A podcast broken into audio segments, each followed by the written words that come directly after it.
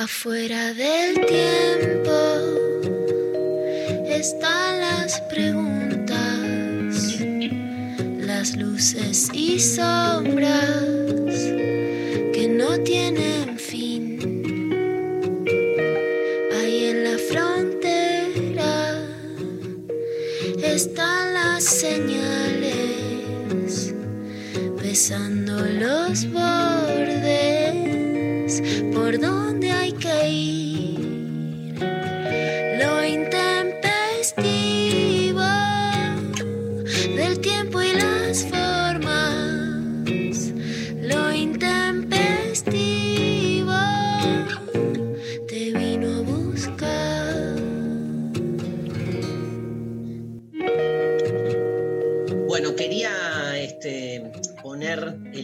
Instagram live este, y me olvidé.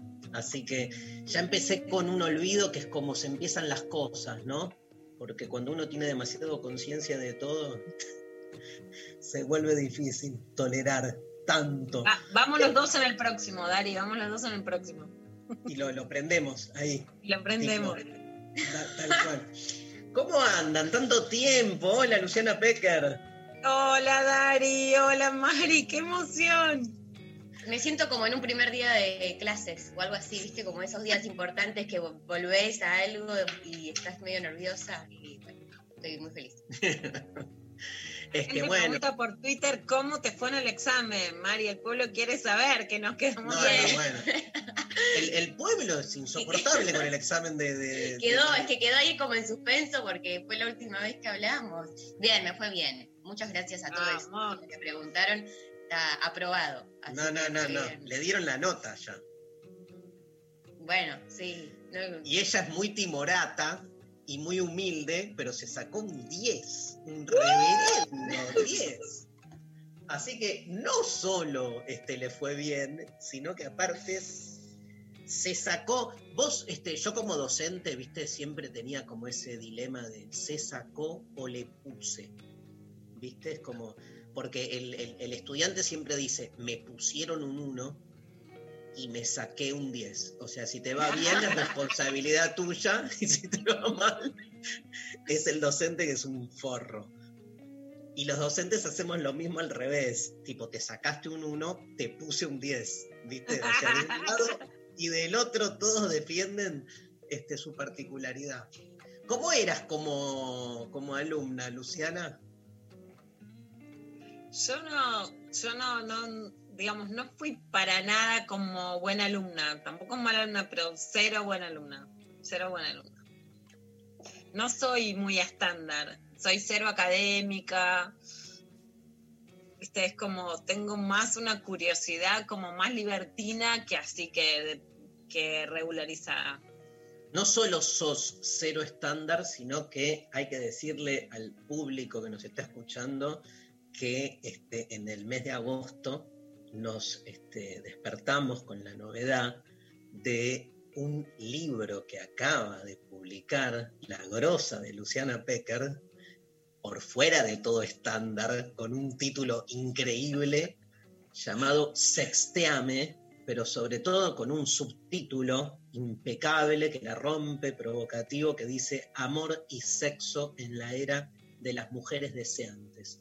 Amo cuando mis amigues logran generar un acontecimiento donde converge la vocación, la militancia y el trabajo, ¿no? Y además un libro impecable que me lo estoy devorando este, en todo el sentido de la palabra, un libro, el libro que habla del erotismo es en sí mismo un libro erótico, porque lo vas leyendo y te quema las manos.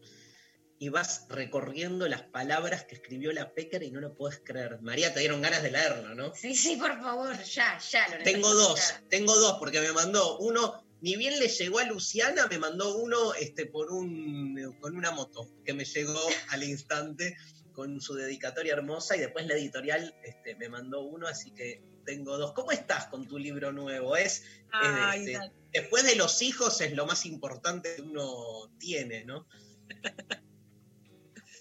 Sí, para mí es muy emocionante, Dari. Vos sabés que tenéis mucho que ver con eso porque llegué de un viaje y te dije, Dari, quiero hacer este libro antes de hablar con nadie. Fui a tomar un café con vos. Vos me arengaste, así que para mí fue muy importante escribir este libro en el verano. Tiene mucho que ver también con lo que pudimos construir y el título también lo, lo decidí cuando, cuando estábamos volviendo de un viaje a Uruguay con De Construir el Amor.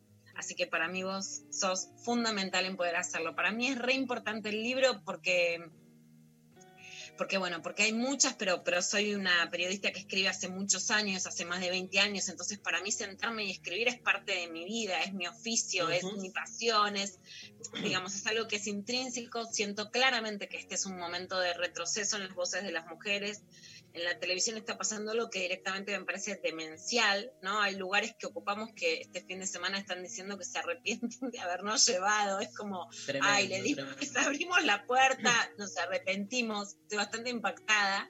No, pero el, libro marca ahí, en, esa, en esa línea que vos estás acá trayendo, digamos, marca muy claramente un lugar de enunciación, un lugar de poder, un lugar de contrapoder, ¿no? Digo, este, y nada, o sea, eh, lo veo circulando por todos lados, Lula, y, la gente que lo va recibiendo, digamos, aparte, como, este, viste, cuando uno este, se, identifica con un libro, que, que, va más allá incluso de lo escrito, que te puede, yo qué sé, el libro está buenísimo por todos lados, pero digo, te puede, este, no sé, gustar más o menos un artículo, porque le, cuento a la gente que es toda una serie de artículos, algunos publicados, ya otros inéditos, este, y, pero lo que genera es como una sensación de quiero pertenecer a esto, ¿no? Casi como algo movimentista, ¿no? Este, eh, casi manifiesto, ¿no? Tiene algo de manifiesto el libro en esta segunda vuelta que le da, digo, después de Putita Golosa, de la Revolución de Hijas, hay una Luciana más madura, que este, vuelve sobre temas originarios desde un lugar nuevo. Yo creo que pegaste un giro acá, digo, todo, todo el tema del, cuidado por un lado, pero sobre todo del encuentro, ¿no? El pensar la relación con el varón, que es tu tema, digamos, desde un lugar distinto al, al que por ahí venías trabajando hace algunos años. Sí, totalmente, Dari. Para mí, por supuesto, también puede ser en, para relaciones diversas, ¿no? Pero yo creo mucho ahora en la reivindicación del encuentro, en la reivindicación del cuidado, en esto que también circuló porque hubo un adelanto en anfibia, ayer había una remera, hay que bancar la fragilidad, en, en bancar esas fragilidades, en no decir, bueno, para estar con alguien tengo, tiene que ser alguien que no lo necesite, no, para, ¿quién llega? ¿Quién llega enterito al encuentro con el otro, como decís vos, Dari, con el otro? Y, y bueno, y, frente también a una revancha. Así que para mí es una apuesta muy importante que justamente que, que muchas mujeres que peleamos mucho por escribir podamos defender nuestra trinchera de la escritura y del encuentro, también con nosotras. Hermoso. Este, vamos a, te cuento que estoy transmitiendo por Instagram Live. Hola, ahí hay un montón de gente ahí que se está conectando temprano, porque la mayoría de los que en general me siguen en Instagram este, a esta hora duermen. Claro, María. cualquier persona. Normal, menos. cualquier persona que busca evadirse de la realidad cotidiana. Acá la gente de Instagram, ¿cómo están? Estoy en lo intempestivo, estamos, ¿sí? Este, National Rock 93.7 con María Stanriver, Luciana Pecker, felices de volver, volver, volver con la frente marchita, marchitadísimos, volvimos. Y hay, digamos, este, mañana empieza un curso, Lula, en el CONEX. Claro, porque vamos a estar ahí, vos sabes que vamos a estar ahí. Vas a estar de nuevo. Empiezo con la. Mira, los temas, mira los temas. Digo Se llama porque voy a estar en toda la familia también. Dari me puse el Instagram Live, así estamos los dos. Saludemos. a on fire. Escúchame, se llama. Pro... Vuelta del tempestivo provocaciones filosóficas y mañana empiezo con la muerte de Dios. Así tranqui, para arrancar como con algo Después sigo con el amor es imposible. Bueno. Y la, última, la última clase, ¿sabes cómo se llama? ¿Cómo se llama? nadie puede ser feliz. Todo, todo, lo que es optimismo disculpame Dari, que también le voy a contar a la gente, nos conectamos. Darío y yo simultáneamente, pues estamos volviendo con lo intempestivo en la 93.7 y estamos haciendo un pedacito de este programa de radio también por Instagram Live a la mañana. Darío está diciendo que va a hacer un curso que es todo optimismo todo optimismo. Dios no existe, el amor es imposible. Bueno, un corchazo, pero para aprender y chatear. Pero el chat no saben cómo Igual, se pone. ustedes saben la, la vuelta que uno le termina dando a las cosas. El amor es imposible, parece como una garlocha, ¿viste? Como que va, va para atrás. Y en realidad es, es al revés, es como este, los que creemos en el amor, creemos en su imposibilidad, que es una manera de, digamos, cuestionar los supuestos amores concretos en su posibilidad de realización. O sea, como quien te dice, como el único amor real es el amor imposible, entonces a los amores posibles no les pido más que lo que pueden, porque si no, le pido al amor posible una imposibilidad que no me permite después disfrutarlo. Disfrutar el amor y su posibilidad es disfrutar sus contradicciones, sus tensiones, sus idas y vueltas. Entonces, claro, tenemos un- una lectura del amor este, puesta tan arriba, en una imposibilidad tal, que después esa imposibilidad se proyecta a los amores concretos y los hace chota, porque estás todo el tiempo pensando que los amores este, son imperfectos. Sí, el ser humano es imperfecto. Entonces es, es eso, digo, este, me parece que lo que busca es rescatar eh, el amor desde un lugar más secularizado, más profano, más mundano, más terrenal, más sucio, ¿viste? Y no en ese purismo de mierda que hace que uno no disfrute nada. Pero bueno, la cuestión es que vamos a... mm, No, vamos a sortear un Ahí curso que va. empieza mañana. Vamos a sortear un curso este, para la gente de Instagram también vamos a sortear un curso. Tienen que escribir a, a- en realidad a, a las redes de la radio, en lo intempestivo, en la Nacional Rock. Escúchame, Lula, ¿te parece la consigna para la gente que nos puede escribir a dónde, María? 11 39 39 88 88. Lo repito, 11 39 39 88 88. Nos mandan por WhatsApp si quieren. Sus respuestas también nos mandan por Twitter, también nos mandan por Instagram y adivina por dónde. Facebook. Sí. Sigue existiendo. Sigue existiendo Facebook aparentemente, así que también Yo participan soy por ahí. instagramera, ya saben. Ya Yo, Dari, sabemos. te iba a tirar. A mí me copa por qué también los amores imposibles son los que parecen que son el verdadero amor. Porque algo de lo Mm. que yo creo que está Dari en el libro es por qué lo tangible parece que no es amor porque está demasiado cerca y lo que queda como un lugar de amor frente a un escenario de tantas posibilidades porque tenemos las redes sociales, porque estar con alguien finalmente es tan accesible, aunque esté, aunque sea tan difícil en esta cuarentena, pero parece tan cerca, parece que hay tanta oferta que los amores imposibles parecen los únicos amores y las posibilidades caen como en erotismo, ¿no? A mí me parece que hay que cultivar los amores posibles, ¿no? Que no quiere decir que alguno que sea más difícil te, te pueda también gustar. no me cabe duda, y eh, sabes que estamos en la misma, ¿no? Pero hay que deconstruir por eso la asociación que hay del amor en, su versión más hegemónica, en, en- en una romantización tan idolátrica, que lo que hace es no permitirnos amar, digamos, porque... eh, que es lo mismo con la felicidad, ¿no? Imagínate, o sea, obvio, si pones la felicidad tan arriba y nadie puede ser feliz.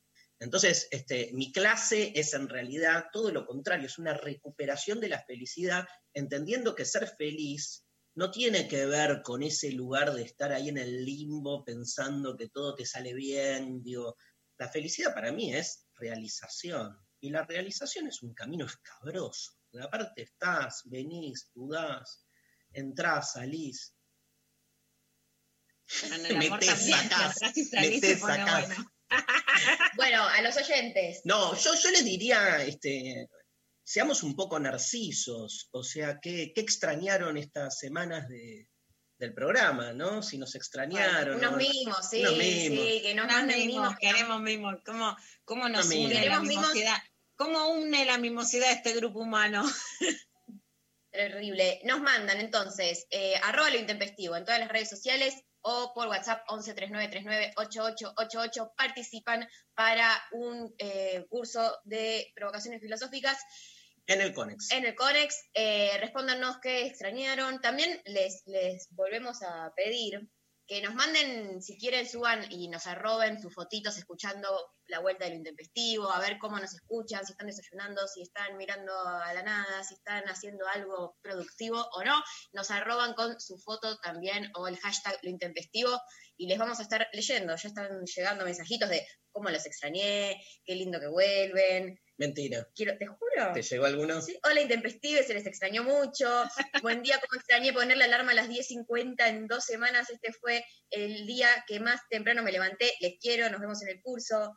Quiero participar por el sorteo. Bueno, Luciana Pecker va a estar en el curso y me imagino que en la clase de. eh, yo sé que la muerte de Dios te importa un pomo, pero el amor es imposible. Este, podés, podés chatear y pelearte con les alumnos. No tengo drama, al revés, es un placer. yo igual quiero amor, viste que a mí no me gusta pelear, pero me gusta amar. Pero bardear sí, bardear sí. Además lo, lo voy a ver con Benito y con Uma, que se quedaron recopados, así que hay, hay intervenciones de los tres.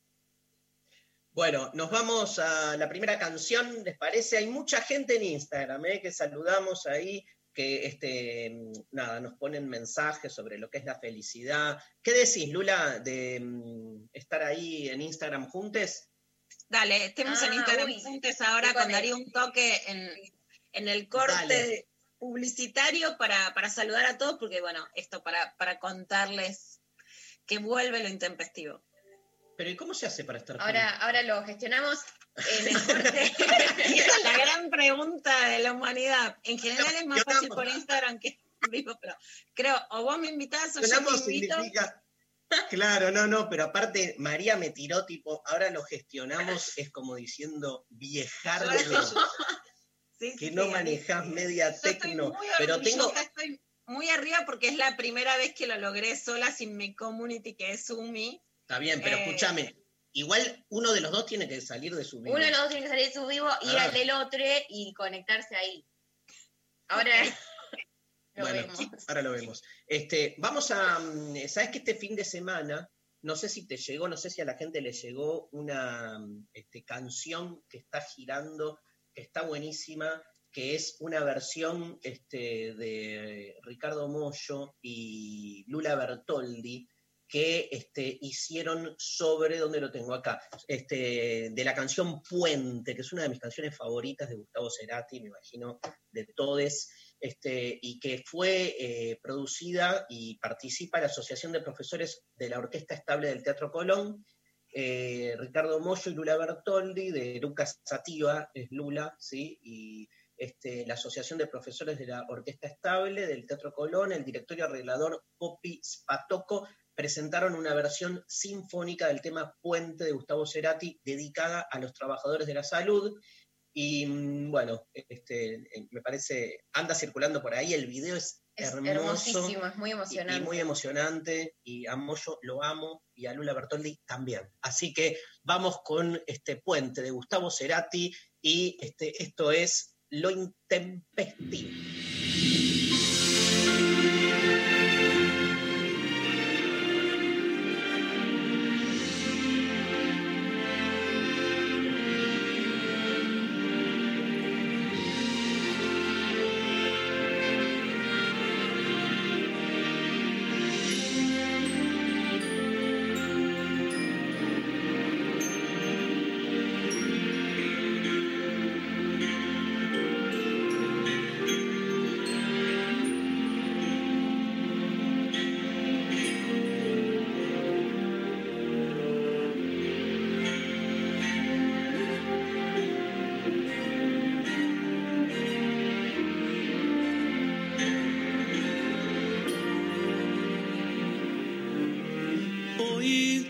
Busqué en la rima que duerme con todas las palabras. Si algo callé es porque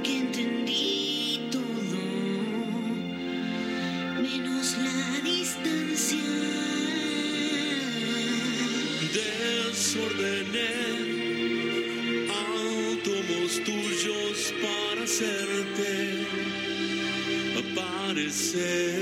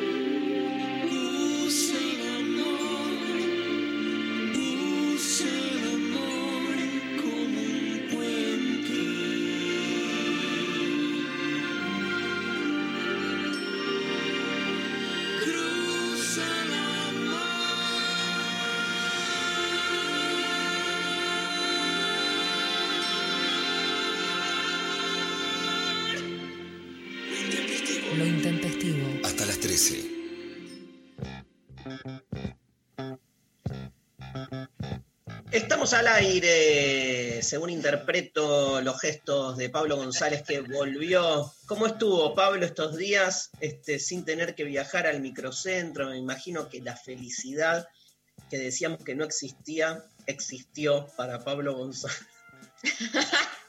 Qué garrón tener que ir. Este, nosotros estamos en casa, todos, este, María y yo en nuestra casa, Lula Pecker en la de ella, Lali Rombolá en la de ella, este, Sophie Cornell en la suya, todos, menos Pablo González, que es quien hace el sacrificio diario de irse al microcentro, cosa que será recompensado en Navidad, porque Papá Noel, Papá Noel que existe y que premia a los que se portan bien. Siempre odié eso de la religión, que es que ¿por qué premia al que se porta bien? Si Lo más feo era que al que se portaba mal le daba un carbón, ¿no? Algo así. era. ¡No! Sí, ¿En alguien me, me chequea esto. Becker, Ah, las no películas yankees nos enseñaron eso. No, Alguien a mí me no. enseñó que si te portabas mal, en, eh, el regalo era un pedazo de carbón. Yo lo que no entiendo es, digo, si la, la religión lo que pide es que uno se porte bien sin hacerlo esperando una devolución. Entonces, ¿por qué el que se porta bien recibe devolución? O sea, tendría que ser al revés. O sea, el que se porta bien tendría que pasarla mal en el mundo, porque esa sería la prueba de que uno entonces hace las cosas sin esperar este, un rédito. Este, pero el mundo está hecho al revés. O sea, nada, eso. No importa. A mí lo único que, que me gusta de la Navidad son los regalos, así que los réditos están bien. Los regalos los banco.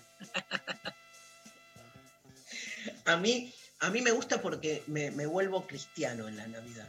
Es como que, digamos, es, me encantaría como este, poder eh, ser de distintas religiones y creérmela, ¿entendés? Este, y es como que en Navidad como que me la creo un poco. Entonces, pero bueno, me la creo también cuando mi equipo de fútbol está perdiendo 1 a 0 y tiene que meter un gol, ahí me arrodillo, rezo, este, me arrepiento, sobre todo me arrepiento, digo, lo que buscas es como que Dios te, te di una mano y la pelotita entre, este, bueno, este, hay mensajes, ¿no, Maru? Hay un montón de Así mensajes. dejo de decir boludeces, estuve tanto tiempo sin hablar que entonces ahora incontinencia. Eh, están llegando muchos mensajes y audios, porque recuerden que por WhatsApp también nos pueden mandar audios cortos y muy bellos. Pero acá, por WhatsApp, por ejemplo, nos mandan, eh, sin dudas extrañé a la Pecker, la quiero, los quiero los tres, pero daría todo por tener una amiga como Lula. Abrazo.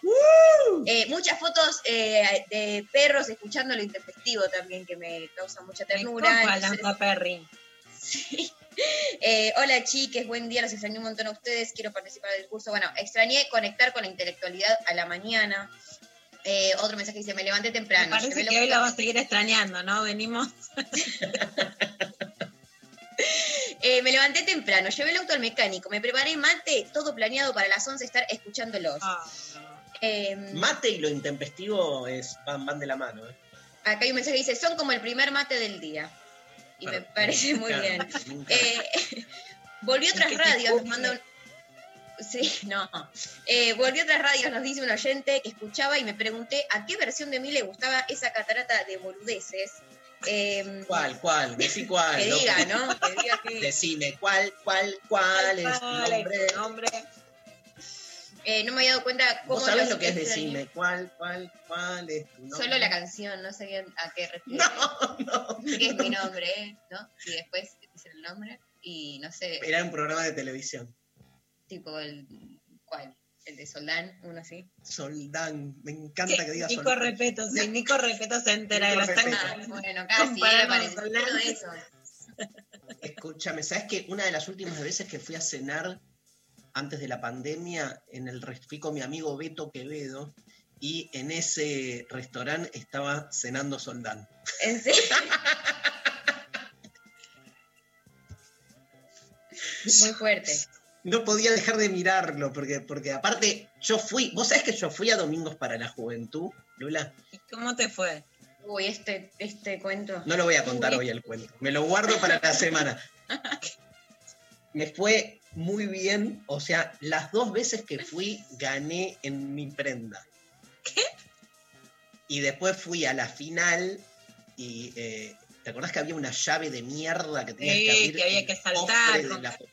El cofre que saltaba, Silvio, le ponía onda. Y en una me metí la llave en el orto y en la otra lo que hice Muy fue... deconstruido el programa para ese entonces. No, Ahora también. Estamos hablando de experimentar las caricias, todo el cuerpo, el sexo. Me metí la llave en el orto, como diciendo nada, nada que hacer. Pero Tirar la. No, al revés, fue una manera de abrir la analidad como forma de sexualidad novedosa. Este, y, y en la otra me hicieron pregunta, porque todavía era el, el- el sistema, fue justo cuando cambió, era el sistema preguntas y respuestas. Y me preguntaron, me hicieron una pregunta del conde de Montecristo, mira que, mirá que me la acuerdo toda, toda mi vida, cómo se llamaba el personaje, y dije cualquier cosa, que era Edmundo Dantes. Nunca más te vas a olvidar de eso. Nunca más, nunca más. Pero este, gané el yo sé. ¿Te acordás del yo sé? Sí. Es que vos La sos gente como- hace- Muero por muero porque alguien rescate ese video de vos en Feliz Domingo. hice unos monólogos increíbles. Otro día te cuento. Este, mensajes A más. ver, ¿algún audio? Hay audios, hay audios. Buenas, intempestivos, ¿cómo andan? Muy contentos de que hayan vuelto. Y déjenme contarles que eh, no es ningún mito lo del carbón que te deja Papá Noel. Yo de, de chiquito, no recuerdo bien cuántos años tenía, pero me acuerdo que estaba en la camioneta yendo con mi tío. Y yo lo desafiaba a mi tío, ¿no? ¿Qué me va a traer carbón, Papá Noel? Eh, es mentira todo eso, sí. Varias veces me he portado mal y siempre me trajo los regalos. ¿Qué pasó? Esa, esa noche de Nochebuena voy a abrir mi regalo y había había un carbón, había un carbón y después me terminaron dando el juego, me largué a llorar todo, pobre, pero bueno. Ay, eh, no nada, un. Y, nuevamente, No. qué bueno que hayan vuelto al aire. Y mañana nos vemos en el curso, Darío. Un abrazo. No hay lugar, nos vemos mañana, gracias por el mensaje. No hay lugar más hermoso y a la vez más cruel que la familia. Bueno, hay que reconstruirla también. Número uno, ¿no? Si hay un lugar que hay que trabajar la deconstrucción es ahí, porque aparte esa, todavía esa idea de, de- de que con esos, con esas prácticas al chico se lo hace entender, ¿no? Y mira, o sea, él le va a pasar como al mundo Dantes conmigo, va a tener 80 años y le va a contar a, a les nietes. ¿Saben qué? Cuando yo era chico. Oh, no. Muy triste. Sí. Pero bueno. Nada, estamos todos llorando. No. Tiene nuestra, tiene ya. ¿Qué? Hay, hay otro audio, otro audio. Nada. Buen día, amigues. Buen día, Darío. Buen día, María. Buen día, Luciana. Bueno, ya les pedí que me saludaran, así que en algún es un pueblito de, de la provincia de Buenos Aires, ya cayéndome en el arroyo del medio, eh, estoy más cerca, estoy al lado del arroyo del medio. Te- casi, casi que si me estiro, me tiro de cabeza, caigo en Santa Fe.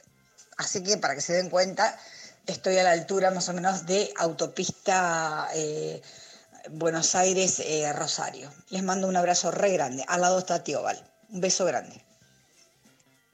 Bueno, un beso enorme para.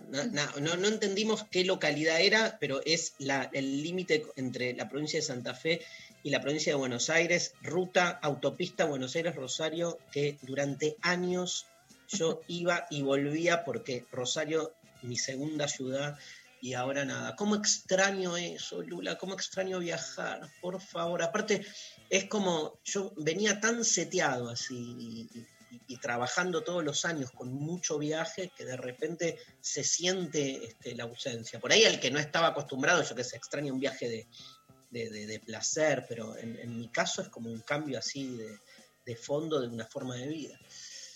Maru, Eh, acá G. Gianlo nos pone por Facebook, felicidades que vuelvan, el primer día de cuarentena que volvió a usar el despertador. Les amo, me encantaría mucho estar en el curso. Eh, señora Intensa por Twitter, extrañé todo el programa, desayunar escuchándoles, ordenar escuchándoles, etcétera. Son mi compañía en esta cuarentena. Ana Sevilla, hola, bienvenidos a mis mañanas de trabajo, el amor vence al odio y no olvidar que debe ser como el café, fuerte, caliente y diario. Eh, Natalia, qué bueno que volvieron, ya extrañaba los desayunos escuchando lo intempestivo. Les extrañé, no sabía qué radio escuchar, estuve leyendo La Revolución de las Hijas y siguiendo los vivos de Darío, pero bueno, faltaba la radio. Hermosos todos los mensajes. Todo divino. ¿Tenés, ¿Tenés ahí este, la canción de Aristimunio, González? Perfecto. Nos vamos a la pausa y se viene Luciana Pecker con este, clavada de noticias de estas dos semanas. No, nada. No. Tomamos- no, no. Mucho pasó. Vamos para adelante, pero sí le quiero agradecer mucho a toda la producción, pero muy especialmente quiero mandar este mensaje a Lali Romola, porque estos 15 días y dije, Lali, vamos a aprovechar pegas haciendo temas que parecen que no están en agenda y la verdad es que laburó a full Lali en, en una agenda súper completa para tener un stock de producción que está buenísimo, que lo vamos a ir tirando de a poquito, así que un beso muy grande a ella. Lali, te queremos Te mucho. Este, hoy viene Luciano Lutero, ¿sí? Con su columna de este, psicoanálisis, hablando justamente de los regresos, los retornos imposibles, el volver. ¿A dónde volvemos siempre? Volvemos a la infancia, volvemos al vientre, volvemos a Dios. Volvemos, volvemos a Dios está buena porque es a Dios, tipo, volvemos a irnos, ¿entendés? Adiós, Adiós, Bueno. adiós. adiós, adiós. Buenísimo el concepto. ¿Te gustó? Sí. Gracias. María me dice todo que sí porque es el, el pri- el primer día. Este, y vamos con Lisandro Aristimunio, que no lo escuchamos casi nunca en, hasta ahora, este, este hermosísimo tema, tu nombre y el mío.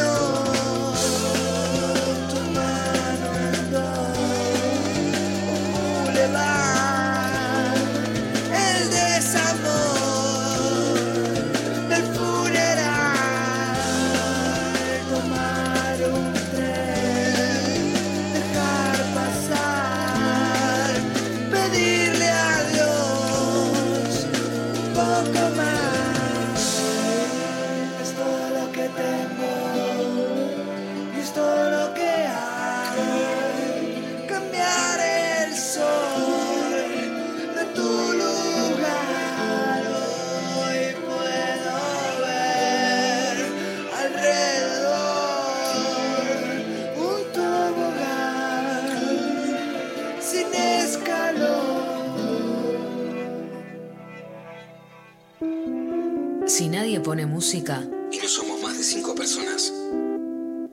Una fiesta no es una fiesta.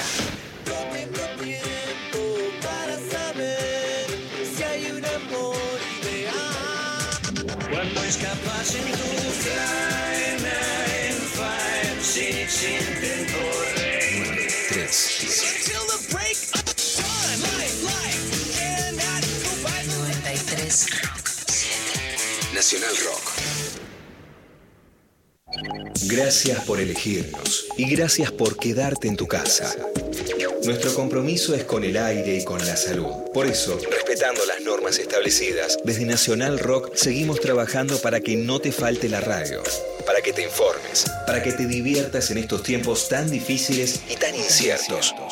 Tu compañía es la nuestra. 937 Nacional Rock. Hacé la tuya. Pensar lo que decimos es decir lo que pensamos. Pensamos. Nacional Rock. Nacional Rock. Tempestivo. Hasta las 13. No me escondo, no pido perdón, no tengo pudor, soy la deseante. Me, me planto en mi deseo, ya no me escondo, no pido perdón, no tengo pudor. Soy la deseante, no espero más, voy para adelante, no tengo nada que consultarte. No quiero más la pesadilla de la violencia, el látigo de la indiferencia. ¿Qué es lo que estamos escuchando?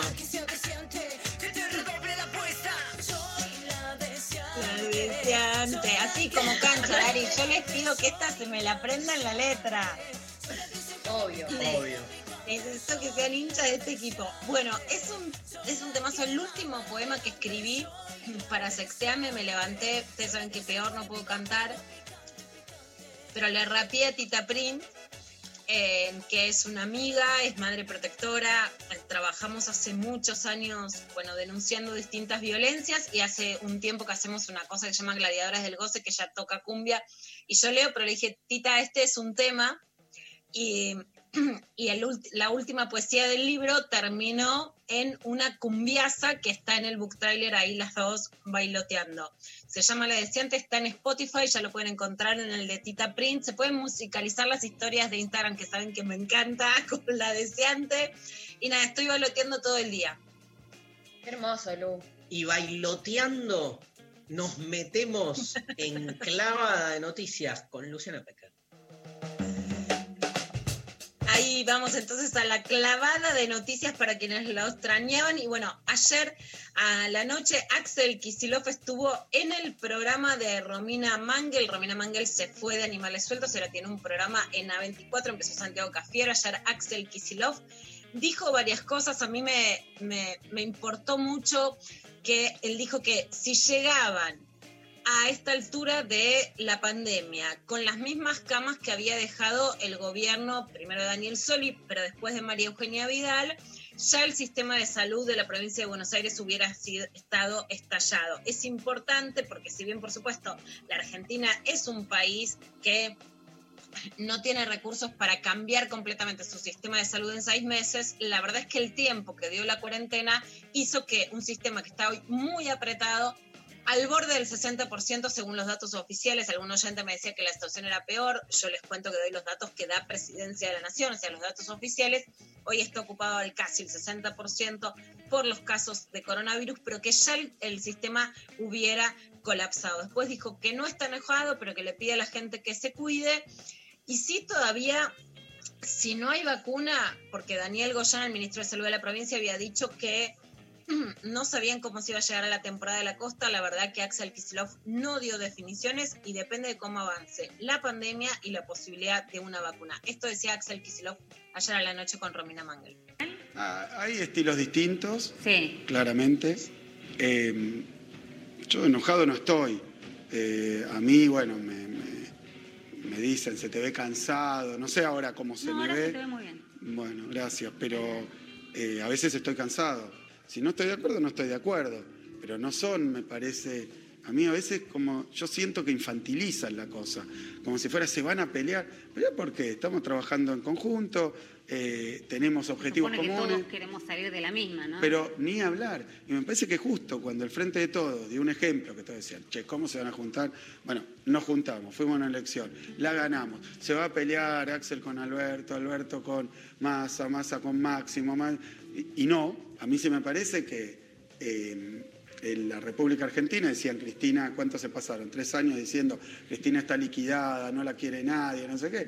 Y ganó las elecciones dentro de un frente, pero donde ella tuvo un papel archiprotagónico, incluso un renunciamiento, ¿no? una generosidad enorme, porque todos decían, ¿va a ser presidente o no va a ser? Bueno, este, es vicepresidenta hoy de la Argentina. Eh, en una causa de espionaje que se cursa acá en la provincia, por ejemplo, en apariencia los espiaron a Larreta y, a Vidal, y los acusados son aparentemente el gobierno nacional comandado por Macri, incluso el liderazgo nacional de Macri, entiendo, porque no me quiero meter en la interna, no me interesa, pero entiendo que está cuestionado.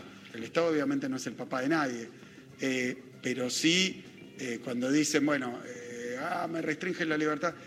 El otro día le dije a alguien que me decía, ah, pero vos no me puedes decir que puedo hacer o que no. Bueno, te voy a decir que no puedes hacer. Andar a 120 por hora en las calles de La Plata. Eh, ¿Te estoy restringiendo tu libertad? Y sí, porque te prohíbo. Pero la verdad que si vas a 120 te la vas a poner y se la vas a poner a otro. Te la vas a poner, Dari. También Axel decía que este es tu tema, te la dejaba en bandeja, ¿viste? Cuando alguien pasa la pelota, te la pasó Kissy, Dari, porque decía, podemos hablar de todo el debate sobre la libertad, decía, en la filosofía y en, digamos, y en la ciencia política desde el siglo XVII, ¿no? Sobre la libertad, un gran tema que está en auge, así que ahí te pasa la pelota. Después dijo, bueno, no se quería definir como un hombre de Cristina, decía, eludía como diciendo qué son esas definiciones. En, en general en las notas políticas en estos días como muchas especulaciones se dice eso, pero lo que les conté en, en- en una nota de Anfibia, por ejemplo, es que Cristina no ve otra visión para llegar al 2021 si al gobierno no le va bien. Se quería eh, mucho más respetuoso con el gobierno de Vidal en la crítica que hace unos meses, seguramente porque realmente, más allá de No, muchas No, Lula, no entendí lo de Cristina. ¿Qué, qué es lo que se dice? Que Cristina para el 2021, ¿qué? digamos, lo, lo que se dice, se escribió en una nota de anfibia que les comenté que, bueno, me, me parecen de las mejores cosas para leer porque a veces es difícil leer algo que es anticristinista a un nivel que, que no se sabe qué hay de verdad en eso, que no sabe qué se puede sacar como, como si fuera con una pincita de pilar alguna información que sea válida, o, o un periodismo que a lo mejor es súper... Este, chupamedias, por decirlo claramente, y que tampoco sabes qué puede sacar, que Axel es digamos, sí el hombre de Cristina, como le preguntaba a Romina Mangel, pero que, eh, pero que Cristina quiere que Axel le vaya bien y que Alberto le vaya bien, porque si no, no hay ninguna posibilidad de futuro para ninguno de los que están más cerca de ella, que sería, por supuesto, su hijo Máximo y Axel Kisilov, ¿no? Eso es lo que se decía. Axel decía que la consulta a Cristina, que es una dirigente de envergadura, porque se dice mucho como que él va a visitarla y que le consulta lo que pasa, un Axel con 10 tonos más abajo, esto porque le han criticado que parece enojado, mucho menos crítico de la gestión de Vidal, porque también Vidal, seguramente también porque ella misma tuvo coronavirus, eh, no se manifestó anticuarentena. La gran diferencia es con Mauricio Macri, que más allá de que alude sus obligaciones con la FIFA, está en París. Bien. ¿Otra noticia? Otra noticia, bueno, se habló un montón y seguramente habrán visto el videíto en las redes sociales, la periodista Luli Trujillo que fue violentada por el fiscal Santiago Terán, ahora él se pidió Tremendo, licencia y un pedido de juicio de enjuiciamiento, un Qué de sensación de cuando uno veía ese video, ya yo primero lo escuché, ¿viste? No estaba viendo el video. Qué sensación de, de nada, de, de- violencia, ¿no? Básicamente vos usaste el, ver- el- el verbo la violentó. Me parece que es eso, ¿no? La, la- la violencia explícita en ese lugar en el que en general todavía este, se, se suele decir eso no es violencia, que es la violencia verbal, ¿no? Y es un gran ejemplo de cómo se puede ejercer una violencia verbal devastadora y un gran ejemplo de cómo alguien se recompuso y encontró como Luli Trujillo en ese momento la manera de este, generar una resistencia, ¿no? Loable.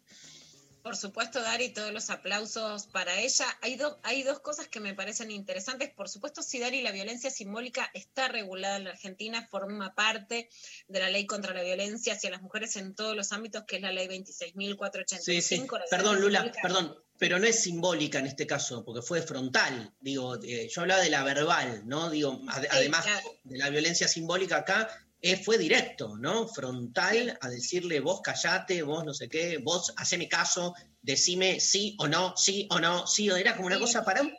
Sí, Cuando es, Dari, cuando, cuando lo que decimos violencia verbal puede ser violen- es violencia psicológica, que quiere decir cuando son humillaciones a través de la palabra. Y simbólica es en los casos que quedo como esas palabras más de semiótica, cuando es especialmente a través de la televisión, violencia simbólico-mediática, digamos, sería también una violencia específica, que por eso es que la nombré de esa manera. No, me, me interesan dos cosas. Una, cuando le dice, te haces la torita, ¿no? Y me parece que ahí hay mucho para desilvanar en el sentido de que, que es casi todo lo que estamos diciendo, ¿no? Es ustedes, porque digo, se lo decía ella, pero es ustedes las mujeres están haciendo las cancheras y las toritas, que es, no, no es ni siquiera la yegua, ¿no? No es ni siquiera la No. vaca. O sea, un lugar maligno pero feminizado, de mala, pero en un animal visto como mujer, sino las mujeres que toman el lugar de los machos, ¿no? De los Claro. toritos, y entonces yo voy a ser más torito y más macho que vos. Después, algo que también me parece muy importante y que lo venimos viendo, lo hablamos en, una, en un conversatorio que hubo con Estela Díaz, con Mariana, ministra de las Mujeres de la Provincia de Buenos Aires, con Mariana Carvajal y con Julia Mergolini. Digamos, la derecha, los sectores más punitivistas, queriendo tomar consignas del feminismo para imponer sus consignas. En este caso, que las víctimas de violencia de género usen armas para defenderse, ¿no? Que es como Claro. ir hacia el modelo norteamericano del uso de armas. Eso no serviría.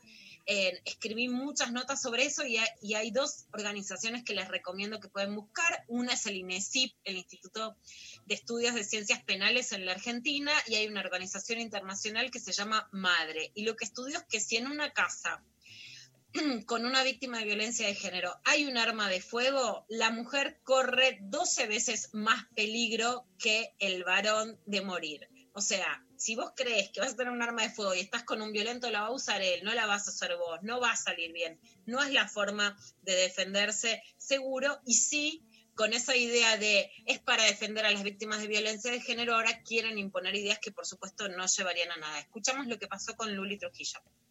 los entiendo. Yo quiero hacer una pregunta personal, eh, Lucila. Sí, ¿Vos estás casada? sí, estoy casada, doctor. Bien. Imagínate que tengas que el tipo que está con vos es un violento. Y la última y única oportunidad que tenés para salvarte es un arma. ¿Lo usás o no lo usás?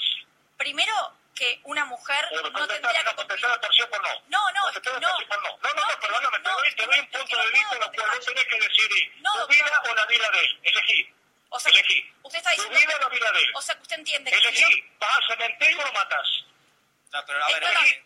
No, no, no, no, No, déjame- te pido que seas sincera con vos misma. Elegí. Doctor, ¿Lo matás o te mata? ¿puedo responderle, doctor? Eh, pero elegí es muy cortita. Primero que me parece vos, que vos me presionás a mí de una manera absolutamente fuera Sí. de lugar. Eh, No, de todas maneras, doctor, me parece que... Baje la voz, doctor, No, por favor. no, doctor, Baje la voz, Sé sincera con vos misma y Sí. responde.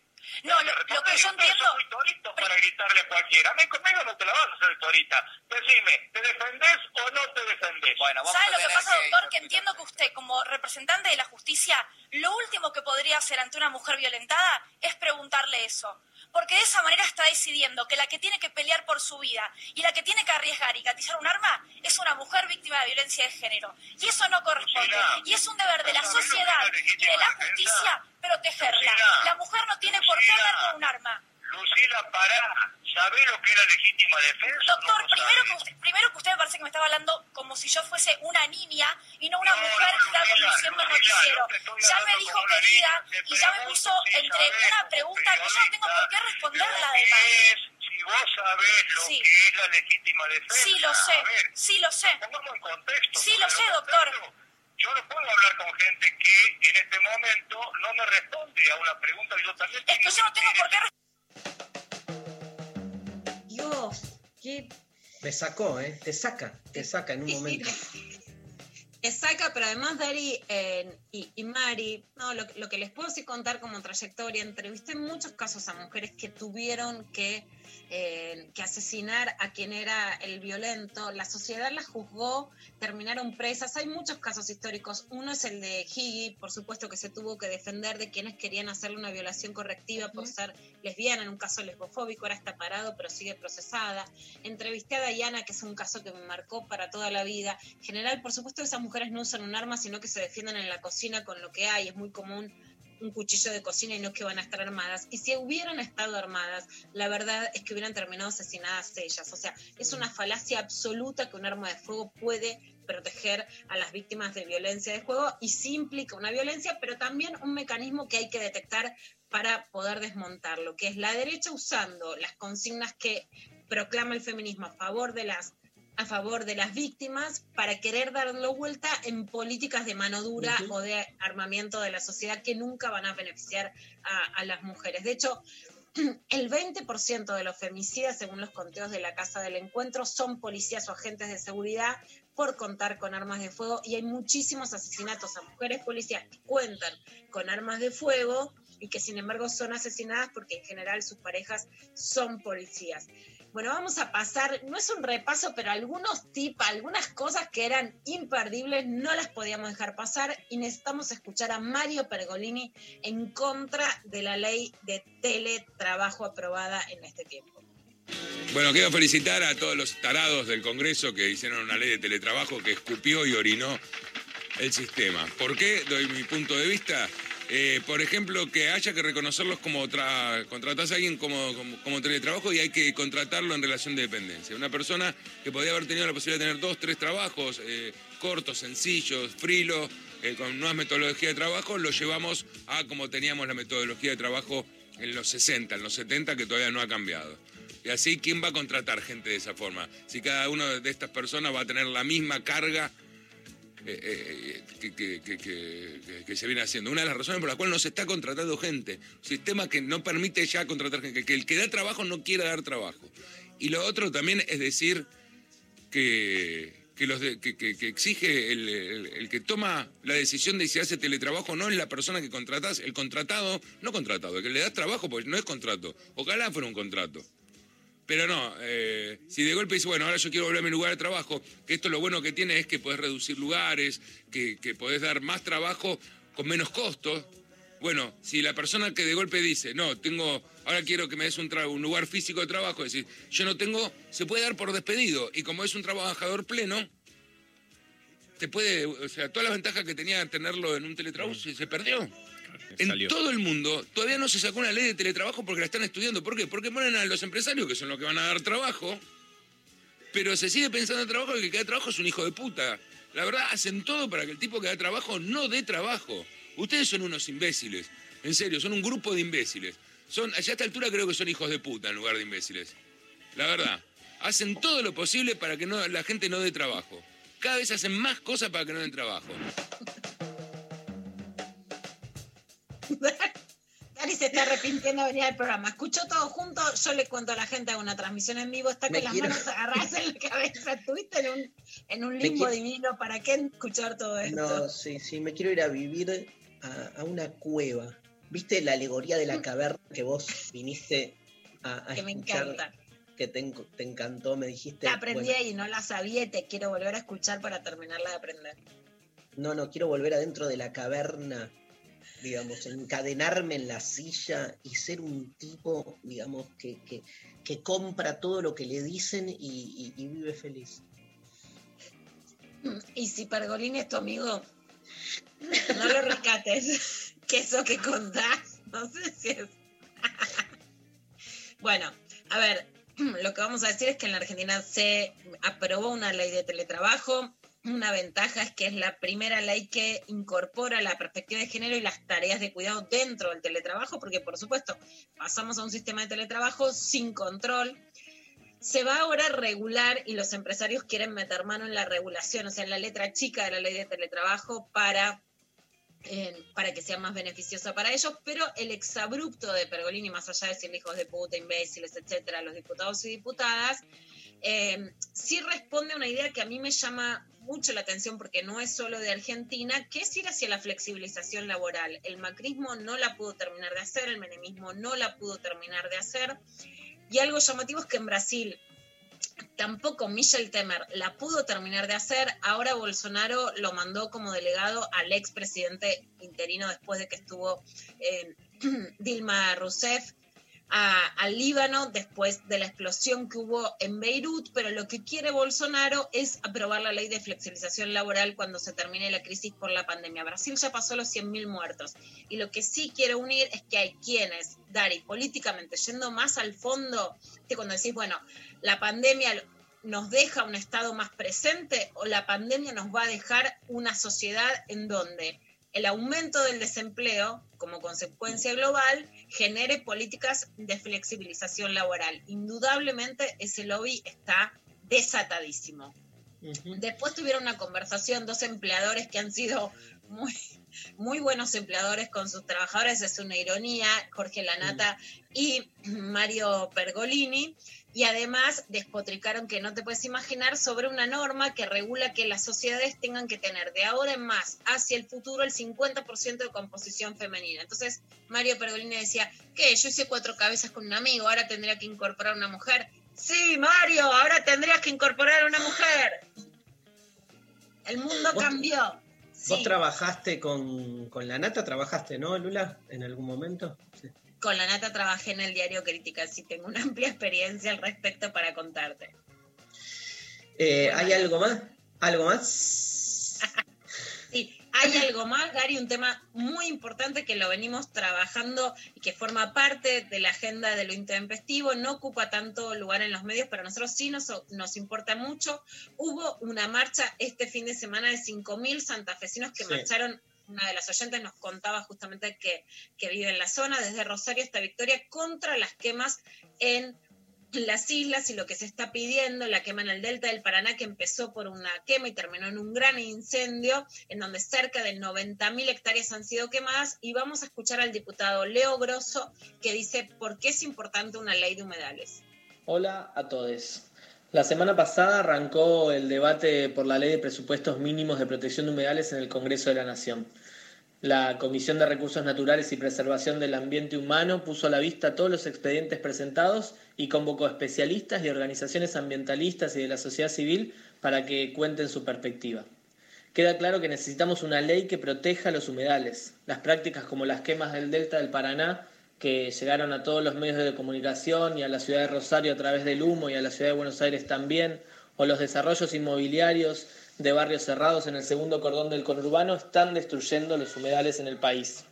Se calcula que el 70% de los humedales de- del mundo están destruidos o en proceso de degradación. La Argentina no es la excepción.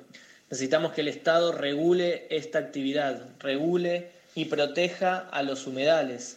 Eh, los humedales son grandes reservorios de agua dulce, son también grandes mitigadores del calentamiento global porque absorben los gases de efecto invernadero y son grandes reguladores de las inundaciones ya que son como esponjas que absorben muchísima agua cuando hay mucha lluvia o desbordan los ríos. Vamos a seguir este debate en el Congreso, tenemos la voluntad de que este año, el año 2020, sea el año que se sancione la ley de protección de humedales en la Argentina.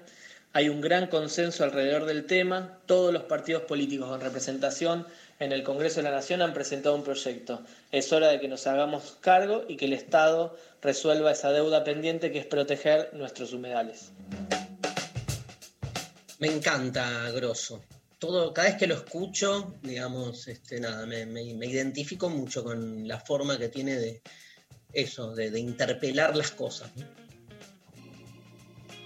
¿No, Lula? ¿Vos lo seguís? Sí. Completamente, sí, es un diputado del movimiento Evita, es el primer diputado en la Argentina que ha declarado abiertamente y ha contado que es gay y además lleva una importante agenda ambiental que en este momento es importante, que se deja de fondo en la Argentina y que en realidad es un Total. tema neurálgico.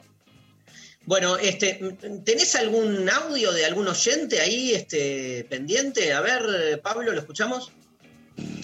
Hola, intempestives. Ay, qué bueno que volvieron. Estoy muy feliz. Acá estoy en Salta. Yo salgo a correr siempre escuchándoles. Y me hicieron tanta falta esta semana que me puse a escuchar unos, unos programas anteriores que no había eh, podido escuchar. Así que los sigo siempre y los rebanco. Por favor, me quiero ganar ese, ese curso de Dari. Soy muy fana. Siempre voy al teatro sola. Así que a verle, a verlo. Así que espero esta vez poder participar también online. Besos. Quiero, quiero ya ir a Salta, ya. Las veces que fui a Salta, Tucumán, a Jujuy, qué lindo, pero... Y en Salta, digamos, todas las veces, al principio iba al teatrino, un teatro este, chiquito, hermoso, después terminé en el Teatro del Huerto, nada, este, pero la gente hermosa en la calle, la verdad que lo que más extraño es viajar por el país, pero lejos y gracias al oyente, una divina. Este, bueno, hicimos la gran, viste, este, tomémonos una distancia a ver si cuando volvemos, volvemos como más, más enamorados, ¿no? ¿Viste? Cuando alguien te dice, este, no, pero hace bien una distancia porque después es como que, este, no sé, recuperás mejor el erotismo. Es medio verso también, pero a veces funciona. A veces, yo qué sé. Este, así Nos que tomamos un tiempo y volvimos, volvimos con todo, vos decís. volvimos mujeres. ¿Cómo? Qué, qué fuerte que fuese volvimos mujeres, ¿eh? Totalmente. Fue hermoso. Bueno, vamos a. Se viene Luciano Lutero. Vamos a la pausa. Nos vamos escuchando a Pulp. ¿Te parece, Pablo? Sí, obvio. Pulp. Come on, people. Esto es lo intempestivo en la Nacional Rock.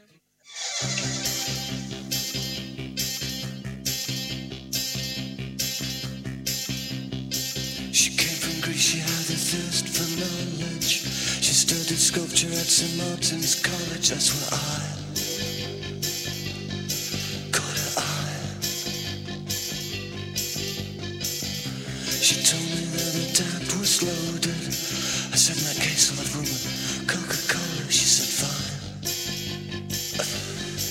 And then in 30 seconds time, she said, I wanna live like common people.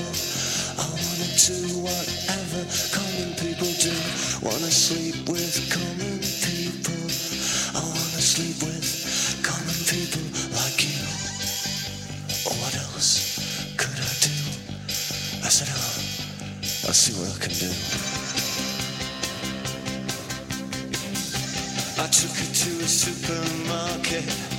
don't know why, but I just started somewhere.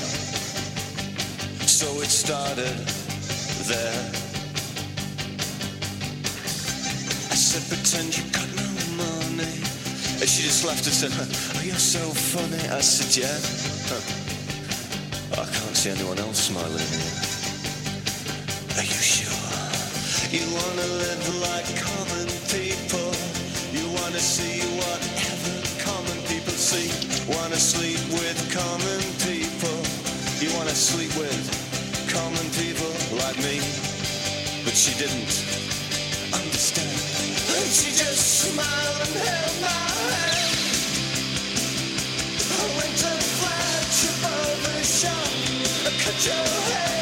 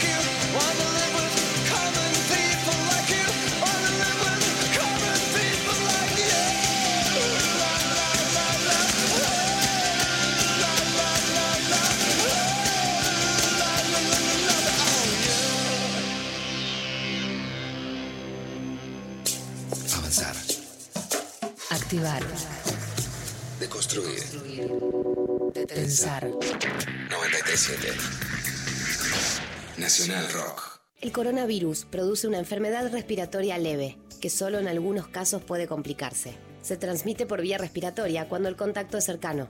Para evitar el contagio hay que cubrirse la boca con el pliegue del codo al toser o estornudar, lavarse las manos, usar alcohol en gel y mantener ventilados todos los ambientes. Ante cualquier duda, es importante no automedicarse y consultar al centro de salud. Para más información, entra en www.argentina.gov.ar o llama al 0800-222-1002. Ministerio de Salud, Argentina Presidencia.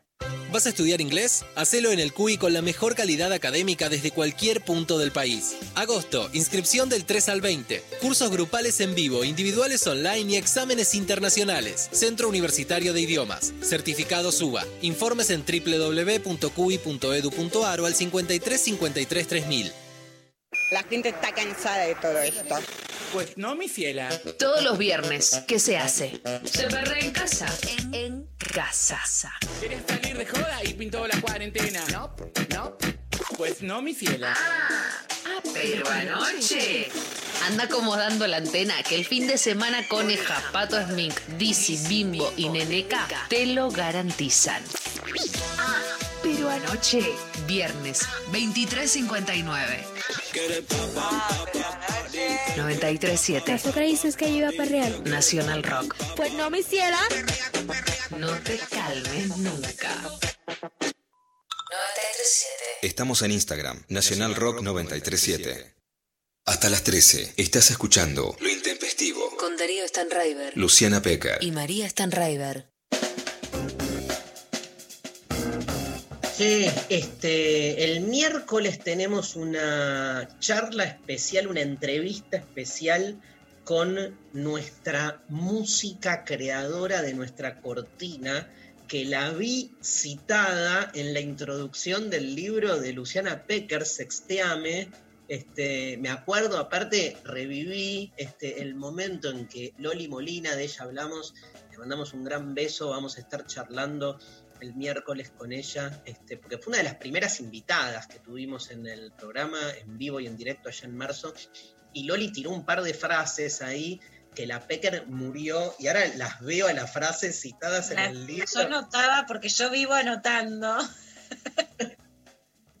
y quedaron, por supuesto, en el libro. Después le dije a, a- Loli y, y bueno, por supuesto que quedaron en el libro, ¿no? Porque el amor es una construcción colectiva, Dari. A mí siempre me gusta mucho como citar a los demás, que por supuesto siempre son superiores, pero hacer como un trenzado, incluso contradictorio, ¿no? En, en las voces. Bien, hablando del amor y de los especialistas en el amor, estamos en contacto con nuestro columnista Luciano Lutero. Hola, Lu. Especialista en, en el amor. Especialista en el desamor, Me- sos vos. Me, me inhibí profundamente. ¿Qué puedo decir después? ¿Qué es primero, el amor o el desamor? Y, y una, una decepción es el principio del amor, digamos. Sin, sin algún tipo de decepción, no, no digamos, el amor Sí. es solamente una ilusión o es este, una ficción, un engaño, ¿no? Pero el, el amor que toca, que toca el hueso, que se mete en la carne, necesita ese, ese pasaje por algún tipo de, de decepción. Y de hecho... Viste que sos bueno, ¿cómo- especialista cómo en el amor, que te tiro cualquiera y ya de- decís algo. cuesta demasiado empezar a hablar, pero primero los saludo. ¿Cómo, cómo les va? Darío, Luciana, Hola. María. ¿Cómo están? Hola, Luciano. Hay que, que Darío mencionó el libro de Luciana, yo quiero decir que me lo leí la semana pasada entero, ¿no? Es una bomba este libro, es una bomba, es realmente un librazo, es un librazo. No, digamos, sí, sí, sí, hay algo como, bueno, creo que alguna vez le dije a Luciana algo así, es como, su- sus libros tienen como el, el psicoanálisis del futuro, o sea, es como, vienen del futuro, vienen del futuro, porque presentan lo, lo que, va- lo que va a venir, ¿no? Este, están escritos de- desde, desde, el- desde lo que va a pasar en los próximos años y nos empiezan a iluminar desde acá, ¿no? Este, Escúchame, bueno. Lu, vos, Decime. vos que sos un tipo abierto, en- en- en- sobre todo en términos disciplinarios, ¿cómo la ves a, Luciana tipo atendiendo, tipo terapia, a personas que quieren, necesitan como hablar sobre el amor y ella los atiende, una especie de diván? Este, bien, ¿no? Es que muy bien, yo siempre digo que, que el psicoanálisis no lo practican solamente los que se, se nombran psicoanalistas, sino que el psicoanálisis se practica muchas veces de manera, ¿no? con, con una charla, en una exposición, se, se- tiene mil, múltiples maneras de presentación y a veces sí, hay cosas que, que, digamos, en los libros de Lu hay mucho psicoanálisis, aunque ella quizás no, no, no, no lo... No, no, no- Claro. es reflexivo, no es que no es, es deliberado, ¿no? Pero hay cosas que son hasta algunas anécdotas que cuenta que son como intervenciones de, de psicoanálisis. Yo al menos lo, lo veo de esa de esa manera, ¿no? Este, el psicoanálisis es mucho más amplio que lo que a veces se nombra como psicoanálisis. Y a veces también mucho de lo que se nombra psicoanálisis no lo, no, no lo llega a ser tampoco, ¿no? Digamos, no alcanza la, Claro, es cháchara. la autodenominación. ¿De qué nos vas a hablar hoy? Hoy quiero hablar de algo que me pasó este, la, la semana pasada, cuando justamente charlando con Sofi, hablando de la idea de, de que volvía al programa, me quedó muy resonando en la cabeza el volver, ¿no? Como, ¿qué, qué quiere decir esto de, vol- de volver? ¿Qué, ¿Cuál es el sentido psíquico de volver? ¿Por qué a veces usamos la palabra volver? De hecho, la usamos como de, manera muy, muy diversa, tiene múltiples usos hablar de, volver, ¿no? Digamos, yo mientras me, me libraba mis propias asociaciones, me acordaba del, bueno, del célebre Vamos a volver de nuestra escena política del año pasado, pero también eso me llevó al tango, ¿no? No solamente a Gardel y la, y la Frente Marchita, sino también a ese nocturno de Troilo que decía siempre estoy volviendo en relación a- al barrio, múltiples regresos en la música, a la gira del 2007 de Soda Stereo que se llamó Me Verás Volver, ¿no? Entonces hay algo ahí de, de que a veces hay cosas que necesitamos nombrarlas como volver, ¿no? ¿Y por qué a veces hay algunas situaciones que las tenemos que nombrar de esa forma? De hecho, más cerca del, del psicoanálisis, ¿no? Digamos, en particular me, me acordé de que cuando Freud escribió como el libro de psicoanálisis, que es la interpretación de los sueños, tuvo ahí momentos que fueron muy críticos, en los que de golpe se, se cortó, no no pudo seguir escribi- escribiendo, ¿no? quedó interrumpida el libro y el tipo pensó que no, los iba, que no iba a poder terminar. Y ahí esa idea me, me interesa, ¿no? Porque es como si para volver tuviera que haber un corte, ¿no? Algún tipo de interrupción, un diferimiento, ¿no? Digamos, es decir, hay algo de volver que no que va a contrapelo de cualquier continuidad, porque si fuera una continuidad en todo caso diría "Si- sigamos, seguimos, ¿no? Digamos cuando uno dice vamos a volver o volvemos es porque no puede decir seguimos, ¿no? Se está hablando de, de otra cosa. Entonces ahí yo me gustaría que, que nos quede la pregunta, ¿no? Digamos, ¿qué ocurrió también, ¿no? Este, en el programa para que justamente, ¿no? Tratar de hacer una especie de sesión analítica del programa, diría, para que pensemos por qué se nos impuso nombrar el regreso del programa como un volver, ¿no? ¿Qué acto y qué decisión se jugó en ese retorno después de un intervalo?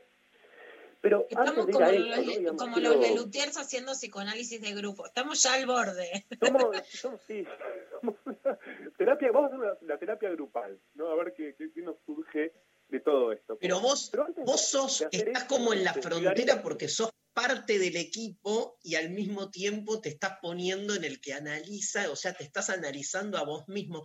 Es casi revolucionario en términos post-psicoanalíticos. Es un poco una idea de, también de la... Tendríamos que hablar alguna vez de cómo son lo- las terapias de grupo, ¿no? Y las terapias de grupo de, de inspiración psicoanalítica que muchas veces incluyen, ¿no? Este, a- al terapeuta dentro del grupo, ¿no? Digamos, hay muchos estilos de coordinación, pero este, eso te gustaría a vos, Darío, porque tiene la línea como de Deleuze, Guattari también, ¿no? Alguna influencia de... No, en particular, volviendo a la, a la cuestión del volver, a mí me gusta pensar que a veces necesitamos usar la palabra volver para actos que no, no, no implicaron grandes interrupciones. A veces con una, con una pequeña vacilación, aclarar que hasta aquí, como lo va a hacer, ¿no? Digamos, yo no puedo dejar de pensar en la vida amorosa, ¿no? Cuando hablo de estas cuestiones, y a veces ese volver siempre en la distancia que hay entre el primer encuentro y el segundo entre dos personas. Me refiero a ese momento en que dos personas eligen, muchas veces lo nombran así, volver a verse. ¿No? De hecho, creo que diría que no exagero, ¿no? Si planteo que hay una diferencia muy grande entre decir me gustaría verte de nuevo y quiero volverte a ver. ¿No? Hay un abismo. ¿no? Hay algo de verte de nuevo, me gustaría verte de nuevo es una cosa, quiero volverte a ver es otra cosa completamente distinta. De hecho, quiero volverte a ver día es casi hasta una especie de declaración implícita de amor. Por eso muchas veces ocurre, ¿no? y esto los psicoanalistas estamos acostumbrados a escucharlo, es que los más tímidos busquen asegurarse y tiran ese quiero volverte a ver cuando todavía no llegó ni siquiera el, final del primer encuentro. ¿No? Van caminando, ¿no? Este, llegan a la casa y dicen, me gustaría volverte a ver. No, ya hay algo ahí que diría como si se hubiera perdido en ese primer encuentro cuando incluso ni siquiera terminó y es necesario que pasado ese corte aparezca, ¿no? Digamos, la necesidad de volver. De hecho, alguna vez pensé, ¿no? Que, creo que este es el momento en el que muchas veces aparecen los besos, ¿no? Digamos, el beso es, el beso en una cita es el momento en el que es volver, ¿no? Digamos, algo se perdió entre esos dos, algo se interrumpió y cuando por eso muchas veces el beso aparece en el silencio, ¿no? Cuando ya no queda más nada para decir, ¿no? Cuando de repente la interrupción es tan enorme que hasta se vuelve incómoda, ¿no? Nadie besa por continuidad, ¿no? Digamos, me gusta pensar a veces que, besar no es un acto solamente físico, corporal, sino que también tiene mucho de acto psíquico, que es en efecto, ¿no? Un modo de, de volver. Y de hecho, no, digamos, muchas veces como psicoanalista escuché a personas que me contaron que se despidieron en la puerta, hicieron una cuadra y volvieron corriendo, ¿no? A tocar el timbre, a decirle, che, no, digamos, este, fumamos un pucho más, tomamos un té, charlamos un poquito más. Este, también otro modo de volver, este más sintomático y muy común, ¿no? En el pasaje, en los inicios de una relación, diría, es el famoso olvidarse algo, ¿no? Digamos, el, me parece que me dejé en tu casa el reloj, la pulsera, lo que fuera, ¿no? Digamos. Hay cosas que nunca se dejan por error, ¿no? Un cepillo de dientes nunca se deja por error en la casa de alguien. Ese es como un acto logrado, ¿no? Una conquista resuelta. Quien deja el cepillo de dientes dice, toma posesión del territorio. Ahora, ¿no? Digamos, sí hay algo de esas cosas que se olvidan y que aseguran de alguna forma que es necesario volver, que hay un acto en ese volver. Y acá quiero hacer como una pequeña disquisición, diría, propia de, de psicoanalista, ¿no? Pido disculpas por eso, pero yo te aseguro, les aseguro que muchas veces escuché a las, principalmente escuché a las personas decir, quiero volverte a ver. Y es una expresión rara esa, quiero volverte a ver. Porque en realidad, ¿no? Este, digamos, quiero volverte a ver, lo escucho, digamos, cuando alguien lo dice en una cena amorosa, lo escuché en la cancha, ¿no? Digamos, cuando alguien refiriéndose a un jugador de fútbol, quiero volverte a ver en un cantito, ¿no? O sea, y lo que más me llama la, la atención, ¿no? Es que en realidad la expresión no es del todo correcta, ¿no? En sentido estricto, ¿no? Digamos, habría que decir, quiero volver a verte. ¿Por qué? La pregunta es, ¿no? ¿Por qué por lo general se dice qué clase de implicación tiene ese volverte a ver que no permite decir volver a verte como realmente correspondería en el idioma castellano. ¿Por qué queda ese T pegado al volver? ¿Por qué se incluye esa presencia del otro en el volver y no tanto en la acción, que es como correspondería, que es la acción de ver? Por eso, quiero verte de nuevo no es lo mismo que decir quiero volverte a ver. Ese deslizamiento me parece que es central. Eso es lo que a veces escuchamos los psicoanalistas cuando prestamos atención a un pequeño detalle. ¿no? Me parece que en ese deslizamiento lo que, se- lo que queda claro es que volver no es un verbo activo, porque el verbo activo en la afirmación quiero volverte a ver es ver. Es decir, hay algo en ese volver que implica asumir cierta pasividad, ¿no? Digamos, de alguna forma, en ese volverte a ver es una manera de decir en la que algo se nos metió adentro, ¿no? Digamos, esa interrupción que mencionaba hace un momento, ese corte, esa esa pérdida, hay, hay algo ahí que de, repente, ¿no? Digamos, no es que se pierda algo, sino que hay algo de nosotros mismos que se pierde en ese contexto. Luciano, cuando decimos, el- bueno, cuando pienso en el inicio de una relación, ¿no? Ese, ese volverte a ver cuenta específicamente, ¿no? De ese instante en el que se declara el amor, eso, eso es el amor, eso es el enamoramiento, que no tiene que ver con que sea algo que alguien se proponga, ¿no? Ahí, ahí en ese volverte a ver se ve la máxima pasividad de la entrega. Y si ahí hay una decisión, no es claramente la de elegir qué se siente, sino que es entregarse a sentir. Te hago, ¿estás, ¿me escuchás? Sí, Dari. Sí, no, te hago una pregunta. Y, y- y el verbo ver también, ¿no? Provoca una tensión entre lo pasivo y lo activo, porque no deja de ser de los, de los verbos más pasivos el verbo ver. Y qué loco que, que se lo use como volverte a ver y no volver a estar, ¿no? Como que de repente la, la, la elección del verbo ver es como mínimo problemática, ¿no? Cuando lo que Sí, uno quiere es volver a estar en el otro. Totalmente, es verdad, ¿no? Digamos, hay algo ahí del que es cierto, ¿no? Como que, es, que el ver es un verbo que, que implica cierta pasividad, pero muchas veces en ese, en ese ver se juega como la máxima, el máximo aseguramiento, ¿no? De querer captar algo, ¿no? Por lo general tenemos, por nuestras fantasías suelen ser muy del, del plano de la mirada, ¿no? De querer capturar con la mirada las cosas, que, que como bien decís es como el sentido más impotente para capturar algo, ¿no? Claro. Ahora, ¿no? Digamos, llegados a este punto, ¿no? Digamos, quiero darle otra línea a la cuestión del volver y en la relación con el amor, ¿no? Porque hay un punto ahí donde, si me referí recién a- al inicio del encuentro amoroso, también nos encontramos que hay algo del volver que se juega cuando una pareja está terminando, por decirlo así, ¿no? De hecho, muchas personas a veces se preguntan, ¿no? Digamos, bueno, volvemos, ¿no? Este, o se preguntan para qué volví, ¿no? Este, hay algo del volver que, que muy directamente está, de hecho muchas personas necesitan volver para darse cuenta de que ya se habían ido, ¿no? Hay algo del volver que está como muy íntimamente relacionado a veces a los cierres de las relaciones, o sea, a la experiencia del duelo. ¿no? Por eso quiero decir dos cositas de cómo se vincula este volver a, a lo que se juega en un duelo, qué quiere, qué implica un duelo, ¿no? qué clase de, de situación psíquica implica duelar algo. Porque la forma o la, el sentido común muchas veces lo que piensa es que, bueno, en un duelo perdemos al otro. ¿no? Este, lo primero que yo quisiera decir ahí es que en el duelo no se trata de separarse del otro, sino que uno se separa de una parte de uno mismo. Uno se separa del que uno fue durante la relación. Esto que puede parecer un poco contraintuitivo, por decirlo así, a veces es bastante explícito cuando algunas personas dicen que ya no se gustaban, ya no, no, se pueden seguir gustando en esa relación y que por lo tanto es que dejan de querer determinado vínculo.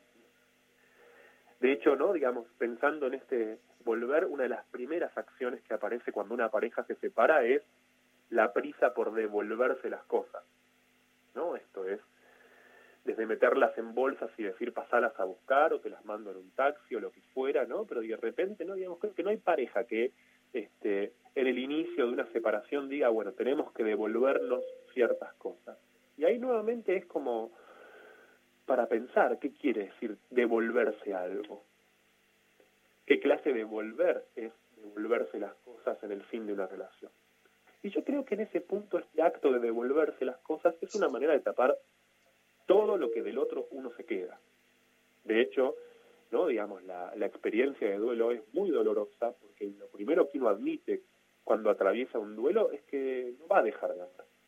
Es decir, que muy pocas veces es el, es el fin del amor lo que resuelve, lo que determina que una relación ter- termine. En este punto, me acuerdo de, de un tipo que una vez me contaba, ¿no? después de una separación, que estaba como un poco sorprendido porque no extrañaba a la mujer que había sido su pareja hasta ese momento, hasta que en determinado momento lo que me cuenta es que él se había quedado en la casa, que era de los dos, y él dormía del lado de la cama que era de ella. ¿no? Ahí se entiende claramente, ¿no? Todo lo que se había quedado, a punto tal que se había identificado con ella, ¿no? Que había asumido la posición de ella para dormir. Y ese es el primer momento, la primera fase de un duelo, que es lo que yo llamaría la incorporación del otro en uno. Admitir que uno no va a dejar de amar después de una relación, sino que tiene que convivir con ese amor que sigue estando en uno y que muchas veces se traduce en pequeñas identificaciones, en pequeñas incorporaciones del otro. De hecho, me acuerdo una, una situación muy graciosa, una mujer que me contaba una vez que durante la relación, ¿no? Este, odiaba la música que escuchaba él, ¿no? Le parecían esas bandas que decía ella son todas iguales, ¿no? El estilo La Berizo, La 25, ¿no? Los Piojos, todo le parecía lo mismo, ¿no? Hasta que después de haberse separado, eh, se dio cuenta que empezó no solo a distinguir esas bandas, sino que hasta se encontró dándose cuenta con que se conocía algunas letras. Ahí se ve claramente, ¿no? La permanencia del amor en uno. Esa es la primera fase del duelo. Indispensable para poder dejar de ser los que éramos durante la relación. Y de hecho, esta, primera fase del duelo muchas veces es muy obstaculizada por enojos, resentimientos, ¿no? que entorpecen ese proceso.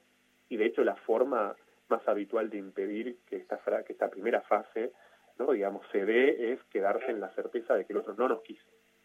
¿no? Ese es un punto muy complejo a veces, ¿no? Digamos, uno puede afirmar el otro jamás me quiso, ¿no? Pero la verdad es que, por decirlo así, si hay una verdad en el amor, es que todo amor tiene sus límites y que no ocurre que nos dejen de amar, sino que lo doloroso de esta primera fase es darnos cuenta de que nos amaron lo suficiente. Una relación termina Luciano, me cuando, estoy por no matar. cuando alguien nos dejó de querer, sino cuando ya nos quiso mucho tiempo. Te, mm, acá tenemos un, un- María está eh, a punto de suicidarse directamente, este, pero Que, digamos, que me espera que eh, termine la columna. sí, no. Te quiero decir algo. Este, hay, eh, tengo un amigo, ¿viste la típica? Tengo un amigo. Sí, sí. Podría ser el nombre de la, de la, de la sección, como tengo un amigo. Tengo un amigo Me que, encantó. bueno, este no, pero lo voy a decir en primera persona. A mí me pasó con el caso que vos estás eh, hablando de la música, a mí me pasó esto. Yo este, escuchaba una música cuando estaba con una chica de- en pareja y cuando me separé eh, y me puse eh, en- pareja con otra persona, dejé de escuchar esa música porque aparte es como que este, la identificaba mucho a mi pareja anterior. Y cuando me, me, me peleé con la segunda pareja, volví a escuchar la música de mi primera pareja, ¿entendés? O sea, más enfermo la vida.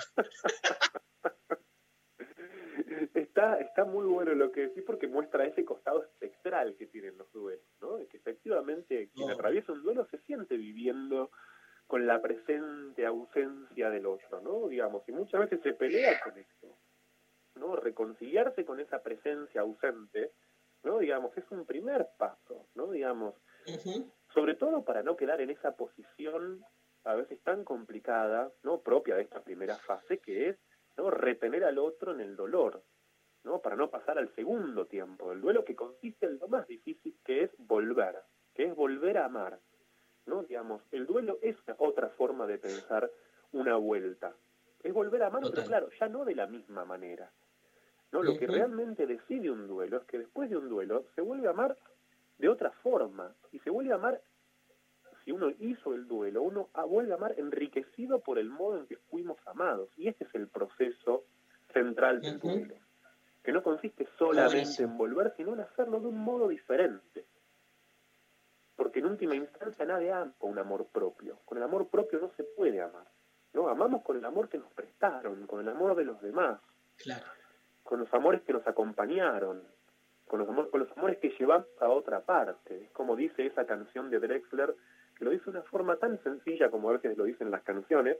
Cuando en todo se transforma, Drexler dice, el amor que me darías, transformado, volvería un día a darte las gracias. Por eso el segundo punto, la segunda fase del duelo, concluye ¿no? en la idea de que el amor vuelve, pero para ser agradecido. En este punto hasta me animaría a decir que no hay un verdadero volver, no hay un volver en serio, sino es con esa gratitud. El fenómeno del, del volver, el regreso, ¿no? Digamos, cuando pienso en artistas que han vuelto, ¿no? Digamos, ¿para qué volvió Soda Stereo? ¿No? ¿Para qué volvió Cerati si no fue para encontrarse partido al medio diciendo gracias totales, sin saber qué carajo estaba diciendo? ¿No? Quedar Sí, sí. en- por un momento vacilante diciendo gracias y quedar así, no suspendido, ¿no? Se volvió para agradecer. Y ahí yo creo que, este, si tengo que ponerme en el lugar del terapeuta de grupo, ¿no? Me parece que, que, que me escuché los distintos, las distintas promociones del programa en esta semana pensando este regreso, ¿no? Y creo que, que justamente hay algo de- del regreso del programa, de esta vuelta que, que conociéndolos a, a vos, Daria, a Luciana, a María, ¿no? Digamos, ese, ese empuje por ser mejores, ese, pu- ese empuje por dar, ese empuje por la gratitud nos caracteriza a los tres. Y por eso creo que justamente no, no es, bueno, retomamos, seguimos con el programa. ¿no? Por eso se les planteó esta instancia de interrupción como, bueno, como un proceso de duelo en última instancia para volver a, pero como ya conocemos la expresión, volver para ser mejores. Gracias, genio.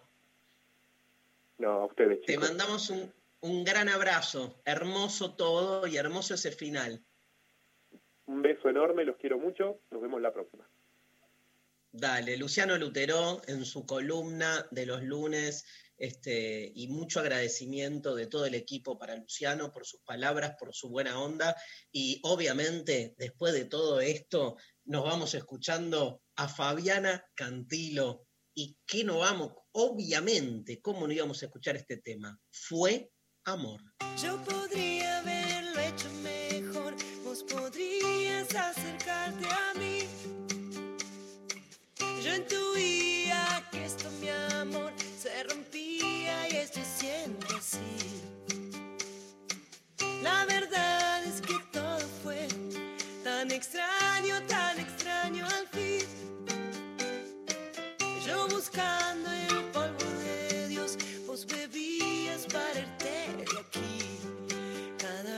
pienso en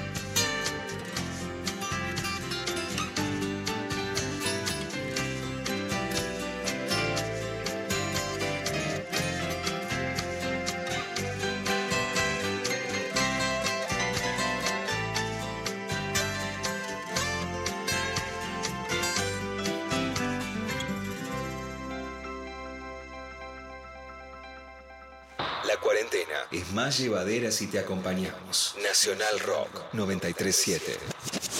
Somos el ruido. Lo que llena el silencio. Somos lo que incomoda la comodidad. Somos 937. Somos Nacional Rock. El asfalto se te mete por la piel. Quemando, astillando, quebrando.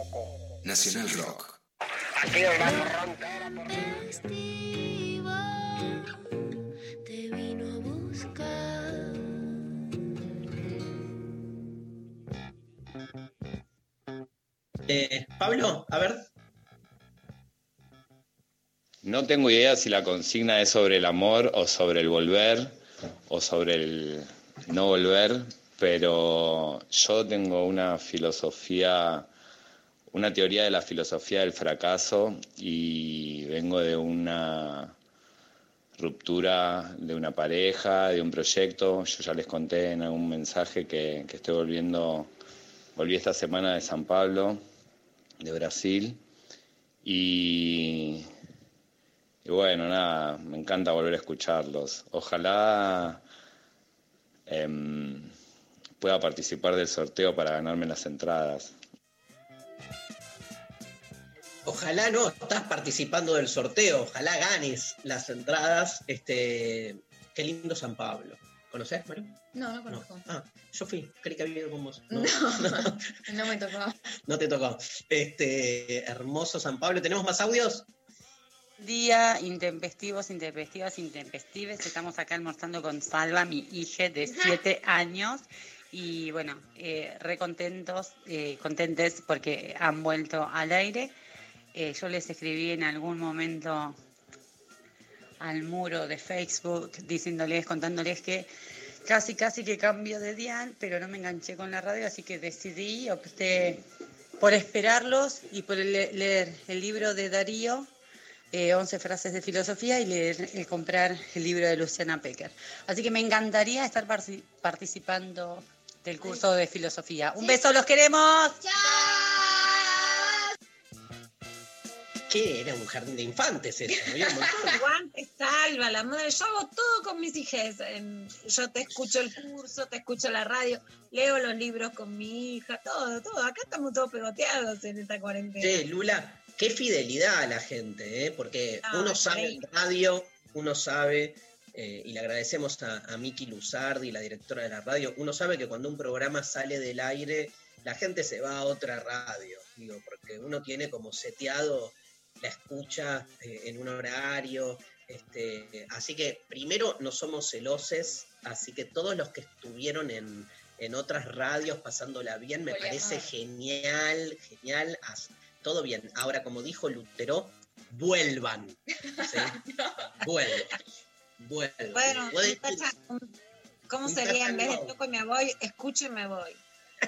Y Dari, me parece importante, en, recién leía que me enteré ahí de la noticia que una compañera que es de la radio, yo la, la conocí también haciendo una radio en la rock, es una gran periodista feminista de la FEM, Flor Alcaraz, que estaba contando en Twitter que es COVID positivo, que se le fue el olfato, que en todo este tiempo salió solo cuatro veces, que no subestimemos el virus, así que, que se siente mal, que la verdad que tuvo distintos malestares bastante fuertes, así que primero que un beso grande a Flor, A también Flor, contarle a los oyentes que hubo algunos casos de COVID en la radio, que es una radio que tanto por las autoridades como por ser pública, como por las posturas de los sindicatos, defiende y cuida lo más posible a los trabajadores y trabajadoras que acompañamos esas medidas y que por eso es que estuvimos estos días ausentes, porque hubo algunos casos que hubo que proteger a los trabajadores para, eh, para que, y no había entonces operadores para la roca. Ya volvimos, pero con esa filosofía que es cuidarnos a todos y a todas lo más posible.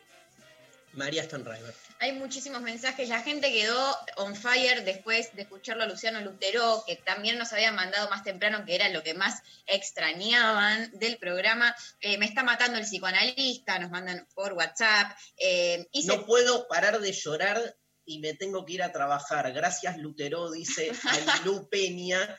Y lo que más este, fuerte acá, que ya la citaron un par de veces, eh, Lame Sal, por ejemplo. Mi amiga Caro. ¿Tu amiga? ¿Es amiga Es mi tuya? amiga mía. Mira, puso, amamos con el amor que nos prestaron.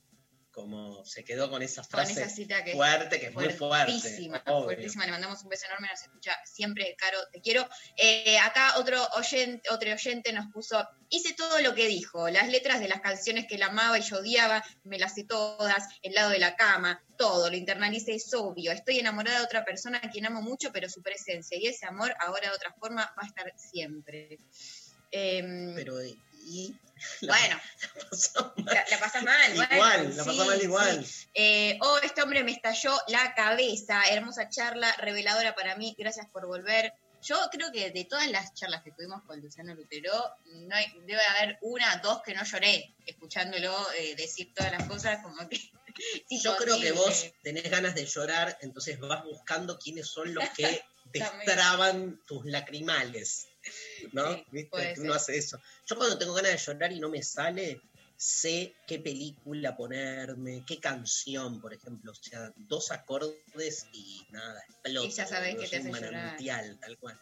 Eh, bueno, más mensajitos. eh, por ejemplo, ¿qué extrañé? Nos mandan por WhatsApp. La marcha peronista cantada a coro con estilo de cancha junto a Darío y a Ah, Richie. vamos Tengo a que esperar el viernes para cantarla. No, no tenés No, que ¿eh? esperar el viernes, la vamos a cantar hoy con Luciana Pecker. Un, dos, tres, va. Los muchachos peronistas, todos unidos triunfaremos.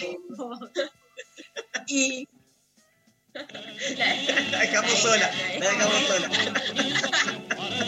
me subo a algo, saben que no me subo habitualmente, me dejan sola, es lo que me pasa en el amor. Ay, no, cuando, Luciana. me, cuando me subo me quedo cantando sola y cuando me escucho, bueno, ¿para qué? Eh, desde Madrid, escuchándoles eh, las cuatro y media, claro, ya son como las cinco de la tarde allá, con calor, bueno, otra, claro, otra vida, otro horario, otro clima. eh, saludos para Madrid también. Eh, Mónica que nos pone a todos ustedes extrañé y esos temas que tanto me gusta escuchar. Vanessa extrañé los viernes con Rechimusi. Eh, Nicolás dice, hola chiques, se extrañó las reflexiones sobre los temas de actualidad y la mixtura de escucharlos a los tres en la radio. Gracias por volver. Quiero una entrada, abrazo. Qué bueno, qué bueno, mucha gente. Sil que puse, que pon, ah, puso, puse, bueno. Me dormí como siempre a las 5 a.m. Me puse el despertador para no quedarme dormida. Sil el aroma del cafecito recién hecho y lo crocante de las tostadas. Bueno, eh, muchos mensajes. Muchísimos muy mensajes.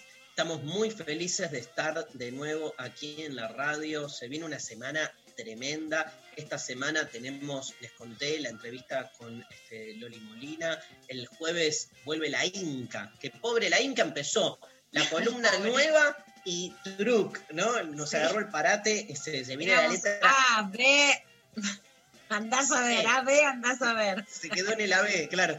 Este, y, y ya anticipó que eh, va a hablar de Julio Cortázar. Así que este, columnaza para el jueves. El viernes, obvio que vuelve Rechi Music, está on fire. On fire, está full. está Hacía, ¿sabes que los viernes hacía el programa solo? No aguantaba. Se metía en el Zoom y charlaba con él. Con él mismo, tal cual. Pero bueno, es un chico que con problemas, ¿no? Que él lo que hace es estas cosas. Por eso lo queremos tanto. Claro. Porque nos identificamos Con su- con sus problemas. Todos queremos ser Rechimusi. Nos va a matar. Aparte escucha él. Después no sabemos cómo, es como un fantasma. Sí, está en todos lados todo el tiempo, tiene toda la data. Para mí tiene esclaves. Que les va. Esclavo- ah, esclaves. Ah, es chusma, es chusma, eso es lo que no se Es la identifica. vieja. Bueno, y como todo vuelve, vuelve también la sección de María Stanriver. Enredades en lo intempestivo. Muy bien. eh, bueno, tengo para contarles que el próximo miércoles, o sea, de acá a dos días, 12 de agosto, esto es una data muy interesante, se estrena Sirenas, que es una serie sobre las mujeres el rock de nuestro país. Eh, se estrena en Canal Encuentro a las eh, 23.30 horas y son cuatro capítulos que duran eh, media hora, que se van a ir estrenando eh, los miércoles por Canal Encuentro. Los van a repetir, está la data, la podemos publicar varios días y para que ustedes y todos los podamos ver por los, eh, tanto el canal, digamos, de Canal Encuentro como sus streamings eh, por YouTube, etcétera.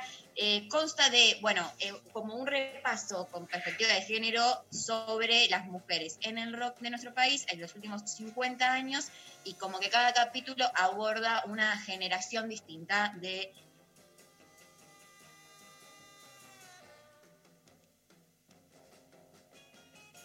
A ver si se quedó trabada María. No sé si es que quedó ahí el Zoom. Adiós. Por más series documentales que exploren las obras de nuestras artistas, por más libros que cuenten sus historias, por más discos de mujeres en las vidrieras de las disquerías, por más voces de mujeres en las radios, lo personal es político, lo musical es político, que sea rock. Bueno, eh, vamos a publicar ahora bien la data para que lo tengan todos. Eh, miércoles 12, 23, 30 horas en eh, Canal Encuentro.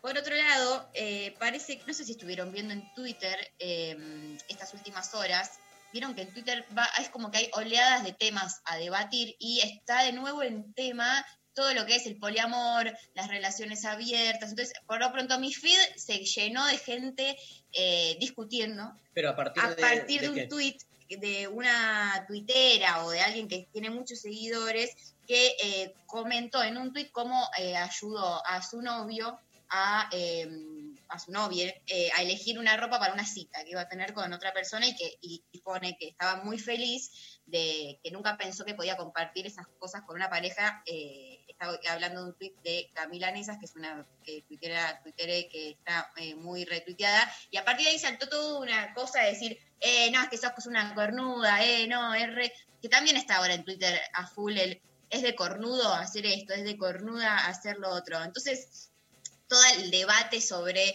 poliamor sí, poliamor no, si está bueno o no, eh, que no hace otra cosa que, eh, nada, salte la ficha de cómo todavía estamos ¿no? en proceso de, construcción, pero además saltan un montón de gente a bardear al pedo y encontré un tuit que me pareció muy, muy gracioso que dice, creo que Joaquicienta puso, creo que hablamos mucho de poliamor y muy poco de normalizar desayunar dos veces.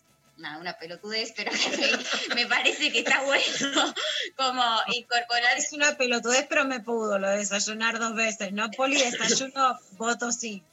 Igual, Pero Mari, me gustaría hacerle un desafío a Dari de que el próximo de Construir el Amor puede ser la semana que viene. Y después lo que hagamos en el Conex también te iba a hacer la propuesta que uno de los temas sea poliamor para, para poder tirarnos de cabeza.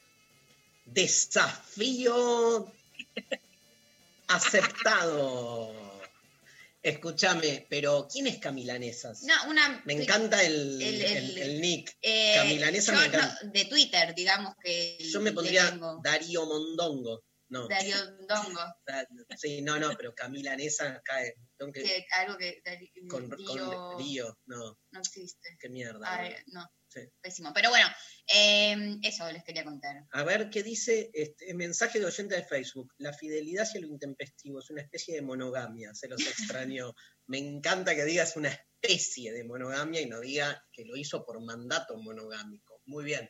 Este, mm, eh, ¿Qué es? Eh, Camilanesas es una Tuitera, tuitera, sí, que está como que la sigue muchísima gente y de vez en cuando... pero habla de milanesas. No. No particularmente, habla de un montón de cosas, la gente la super eh, retuitea, por lo pronto el- un círculo estuvo haciendo trending topic ayer justamente por este tweet que, que tuiteó y sobre el cual se empezó a generar toda la polémica, entonces eh, nada, igual Twitter es un lugar, viste, que Raro, ¿no?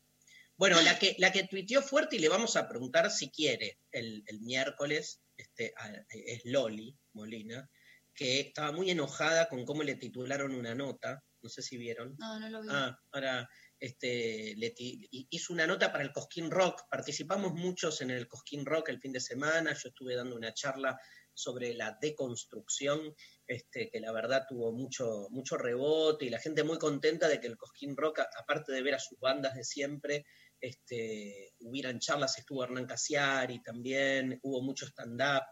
Y bueno, este, y Loli le hicieron una nota por el Cosquín Rock y le pusieron un título, Lula, que era como algo así como Gracias al feminismo estoy en el Cosquín Rock.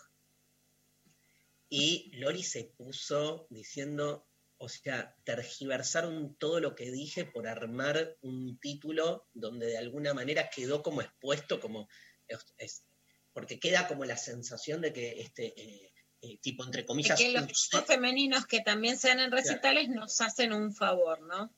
O sea, así. de que llegamos por, digamos, de que llegamos a lugares a los que no hubiéramos llegado sola, solas. Y Paula, Paula Mafia y otros salieron como a, a bancar la Loli, así que bueno, lo, lo- lo preparamos para mañana. Y para, para, luego, para la entrevista con Loli. Sí, Sí, bueno. de una. Pero mientras, bueno. Estaba muy enojada, nunca la vi tan, tan así como enojada. Y re choto. Es que el, bueno, eh, Lula, yo lo hemos padecido más de una vez.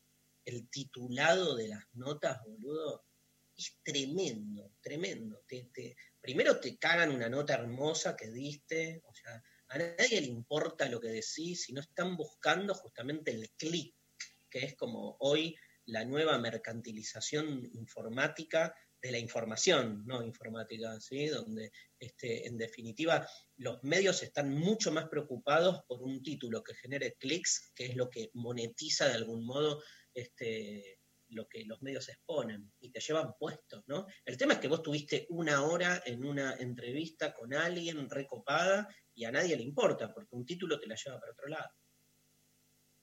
Paula Mafia se puso también muy, muy dura con el, con el periodismo en general, con el titulado. También hay que desgranar eso, ¿no? Como sabemos que en, en- en los medios una cosa es el periodista que hace la nota, otra cosa es el que la edita y otra cosa es el que la titula a veces. Exacto. Este, y pasan por lugares muy distintos. Y a veces los, los- los tituladores se olvidaron de la profesión, ¿no, Lula? Sí, completamente. Y además hay, eh, en esta cuarentena creo que sí hay un rebrote machista como hablamos, entonces las leyes que logran lugares para mujeres, eh, eso, intentan ser demonizadas como diciendo, bueno, tengo que agradecer a alguien y besarle los pies por estar acá, cuando en realidad es el machismo el que no permitió que las mujeres llegáramos a lugares de poder o de circulación o laborales que, a los que en realidad hubiéramos llegado, ¿no? Y que se trata solamente de generar igualdad. Gracias, Lula. Tenés unos mensajitos últimos que te mandaron que son, digamos, Hay eh, un, un oyente nos mandó las opciones de cómo llamarnos con comida, por ejemplo, Darío Sobuco, Darío Sobuco, me encanta. eh, María Albóndiga Amo María Albóndiga. y Lucianajo. Lucianajo. Acá Pablo también dijo Luciana Napolitana. Luciana Napolitana. Me Muy encanta. bueno. La Mila para mí es napolitana. Bueno, hay ganadores. Sí, era, era uno, ¿no? Pero Sí. en, en un acto de amor absoluta, este, en realidad, agregamos uno. Bueno, Dale. Sorteamos dos, la entonces. producción haciendo malabares. ha logrado este, que en vez de un, eh, re- un sorteo, un curso, sean dos cursos. Qué grande. ¿Cuántos te mandó, Sofi? ¿Uno o dos? Me mandó un, pero acá tenemos otro, creo. Dale, a ver. Sofi, confirmame Y que este último me mandaste. Y mañana sorteamos también, que es el día que pues. empieza hoy.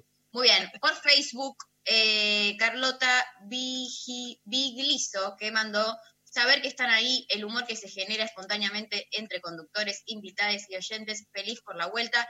Y por eh, Instagram, Luna Ledesma, que puso, extrañé ir toda emocionada a aprender la radio. Recién este año empecé a escuchar la radio después de mucho tiempo. Bueno, eh, ganadores, la producción se eh, contacta con ellos. Me decís de nuevo porque me desconcentré, porque me entró justo un, un audio. Perdón. que las dos, las, las dos ganadoras, Sí. eh, Carlota, que nos puso saber que están ahí, el humor que se genera espontáneamente entre Carlota. conductores, invitados y oyentes, feliz por la vuelta. Te espero mañana con la muerte de Dios. Con Y- el féretro de Dios. Luna eh, Ledesma, que puso que extraña y toda emocionada a aprender, que extrañaba y toda emocionada a aprender la radio y que recién este año empezó a escuchar radio después de muchos años. Así que Amo el nombre Luna. a mí también me gusta Sí. mucho. ¿Querías llamarte Luna? Mm, eh, estoy bien con María. Ah, es uno de los nombres más lindos del mundo, María. Aparte te queda increíble. ¿No, Lula? Completamente, no, no me la imagino. Luna. No, María. Luna Stan Pero no está No, mal. No está tan mal porque es un nombre corto. Sí, zafa. Bueno, ¿nos vamos? Nos vamos. Nos vamos. Nos vamos, Lula. Bueno, volvemos ma- mañana. ¿Qué es todo Ah, eso que mostrás? Ah, Este, este es mi éxito. Cuando, cuando Bueno, Pablo González pone el teléfono y sacude el dedo como. Pero viste, como poné, si poné, fuera dinero poné otro audio. Pone otro audio. Hola chiques, estamos acá muy felices de volver a escucharlos a la mañana y queríamos decirle que lo que más extrañamos del programa es lo intempestivo. Ah, buscar. Gracias por volver. Otro, otro, otro. Hola, hola chiques, otro. Eh, los re extrañé, la verdad, son unos compas increíbles de cuarentena. Lo que más extrañé del programa es eh, desayunar cuestionándome todo, gracias a ustedes. Aprendo muchísimo, los quiero un montón, estoy muy feliz y porfa, quiero participar porque es un tema que me encanta y necesito estar ahí. Eh, los quiero mucho. Otro, otro, otro. Hola Intempestives, Eh, qué bueno que volvieron, la verdad que los extrañé mucho y al principio ni siquiera podía escuchar otra radio. Después, eh, nada, la, el jueves, viernes me puse a escuchar eh, a últimos cartuchos eh, que los rebanco, pero bueno, no hay nadie como ustedes, así que qué bueno que volvieron y, y acá estamos de vuelta también. Les amo. Nuestra Un beso grande a Martín Garabal. Sí, lo queremos mucho. Y a Miguel Miguel también. Granados. Nuestra competencia claramente es este último cartucho. ¿no? Claramente. Claramente. Guerra con último Guerra cartucho. total. no, no, los queremos. Otro, otro, otro. Hola Intempestives, bueno, quería mandarles un beso enorme, Eh, espero que anden súper bien. Ayer estuve en Instagram tratando de unirme en los vivos de Darío y bueno, nada, vi, estuve ahí tratando de conectarme todas las veces, pobre que, que intentó y, y no se podía, pero bueno, acá estoy, me desperté temprano, cosa que no suelo hacer porque vi de nuevo que estaba haciendo un vivo y me puse a escuchar la radio, así que nada, ahora los estoy escuchando, unos genios. Y bueno, eso, les mando un beso y me gustaría participar por el curso porque me re gusta todo lo que hacen. Beso. Bueno, mucho amor, ¿eh? Mucho amor. Ayer intenté hacer este, vivos y no. Ayer intenté hacer vivos y no, no, no pude, no me pude conectar, estaba caído en Instagram, no sé qué mierda pasó. Bueno, pero hoy pudiste. Hoy pude, pero Así entré que- como ocho veces y se me cortaba a los 30 segundos. Total. Lula, ¿ibas a decir algo? Que le den una entrada más, se despertó para escucharlo.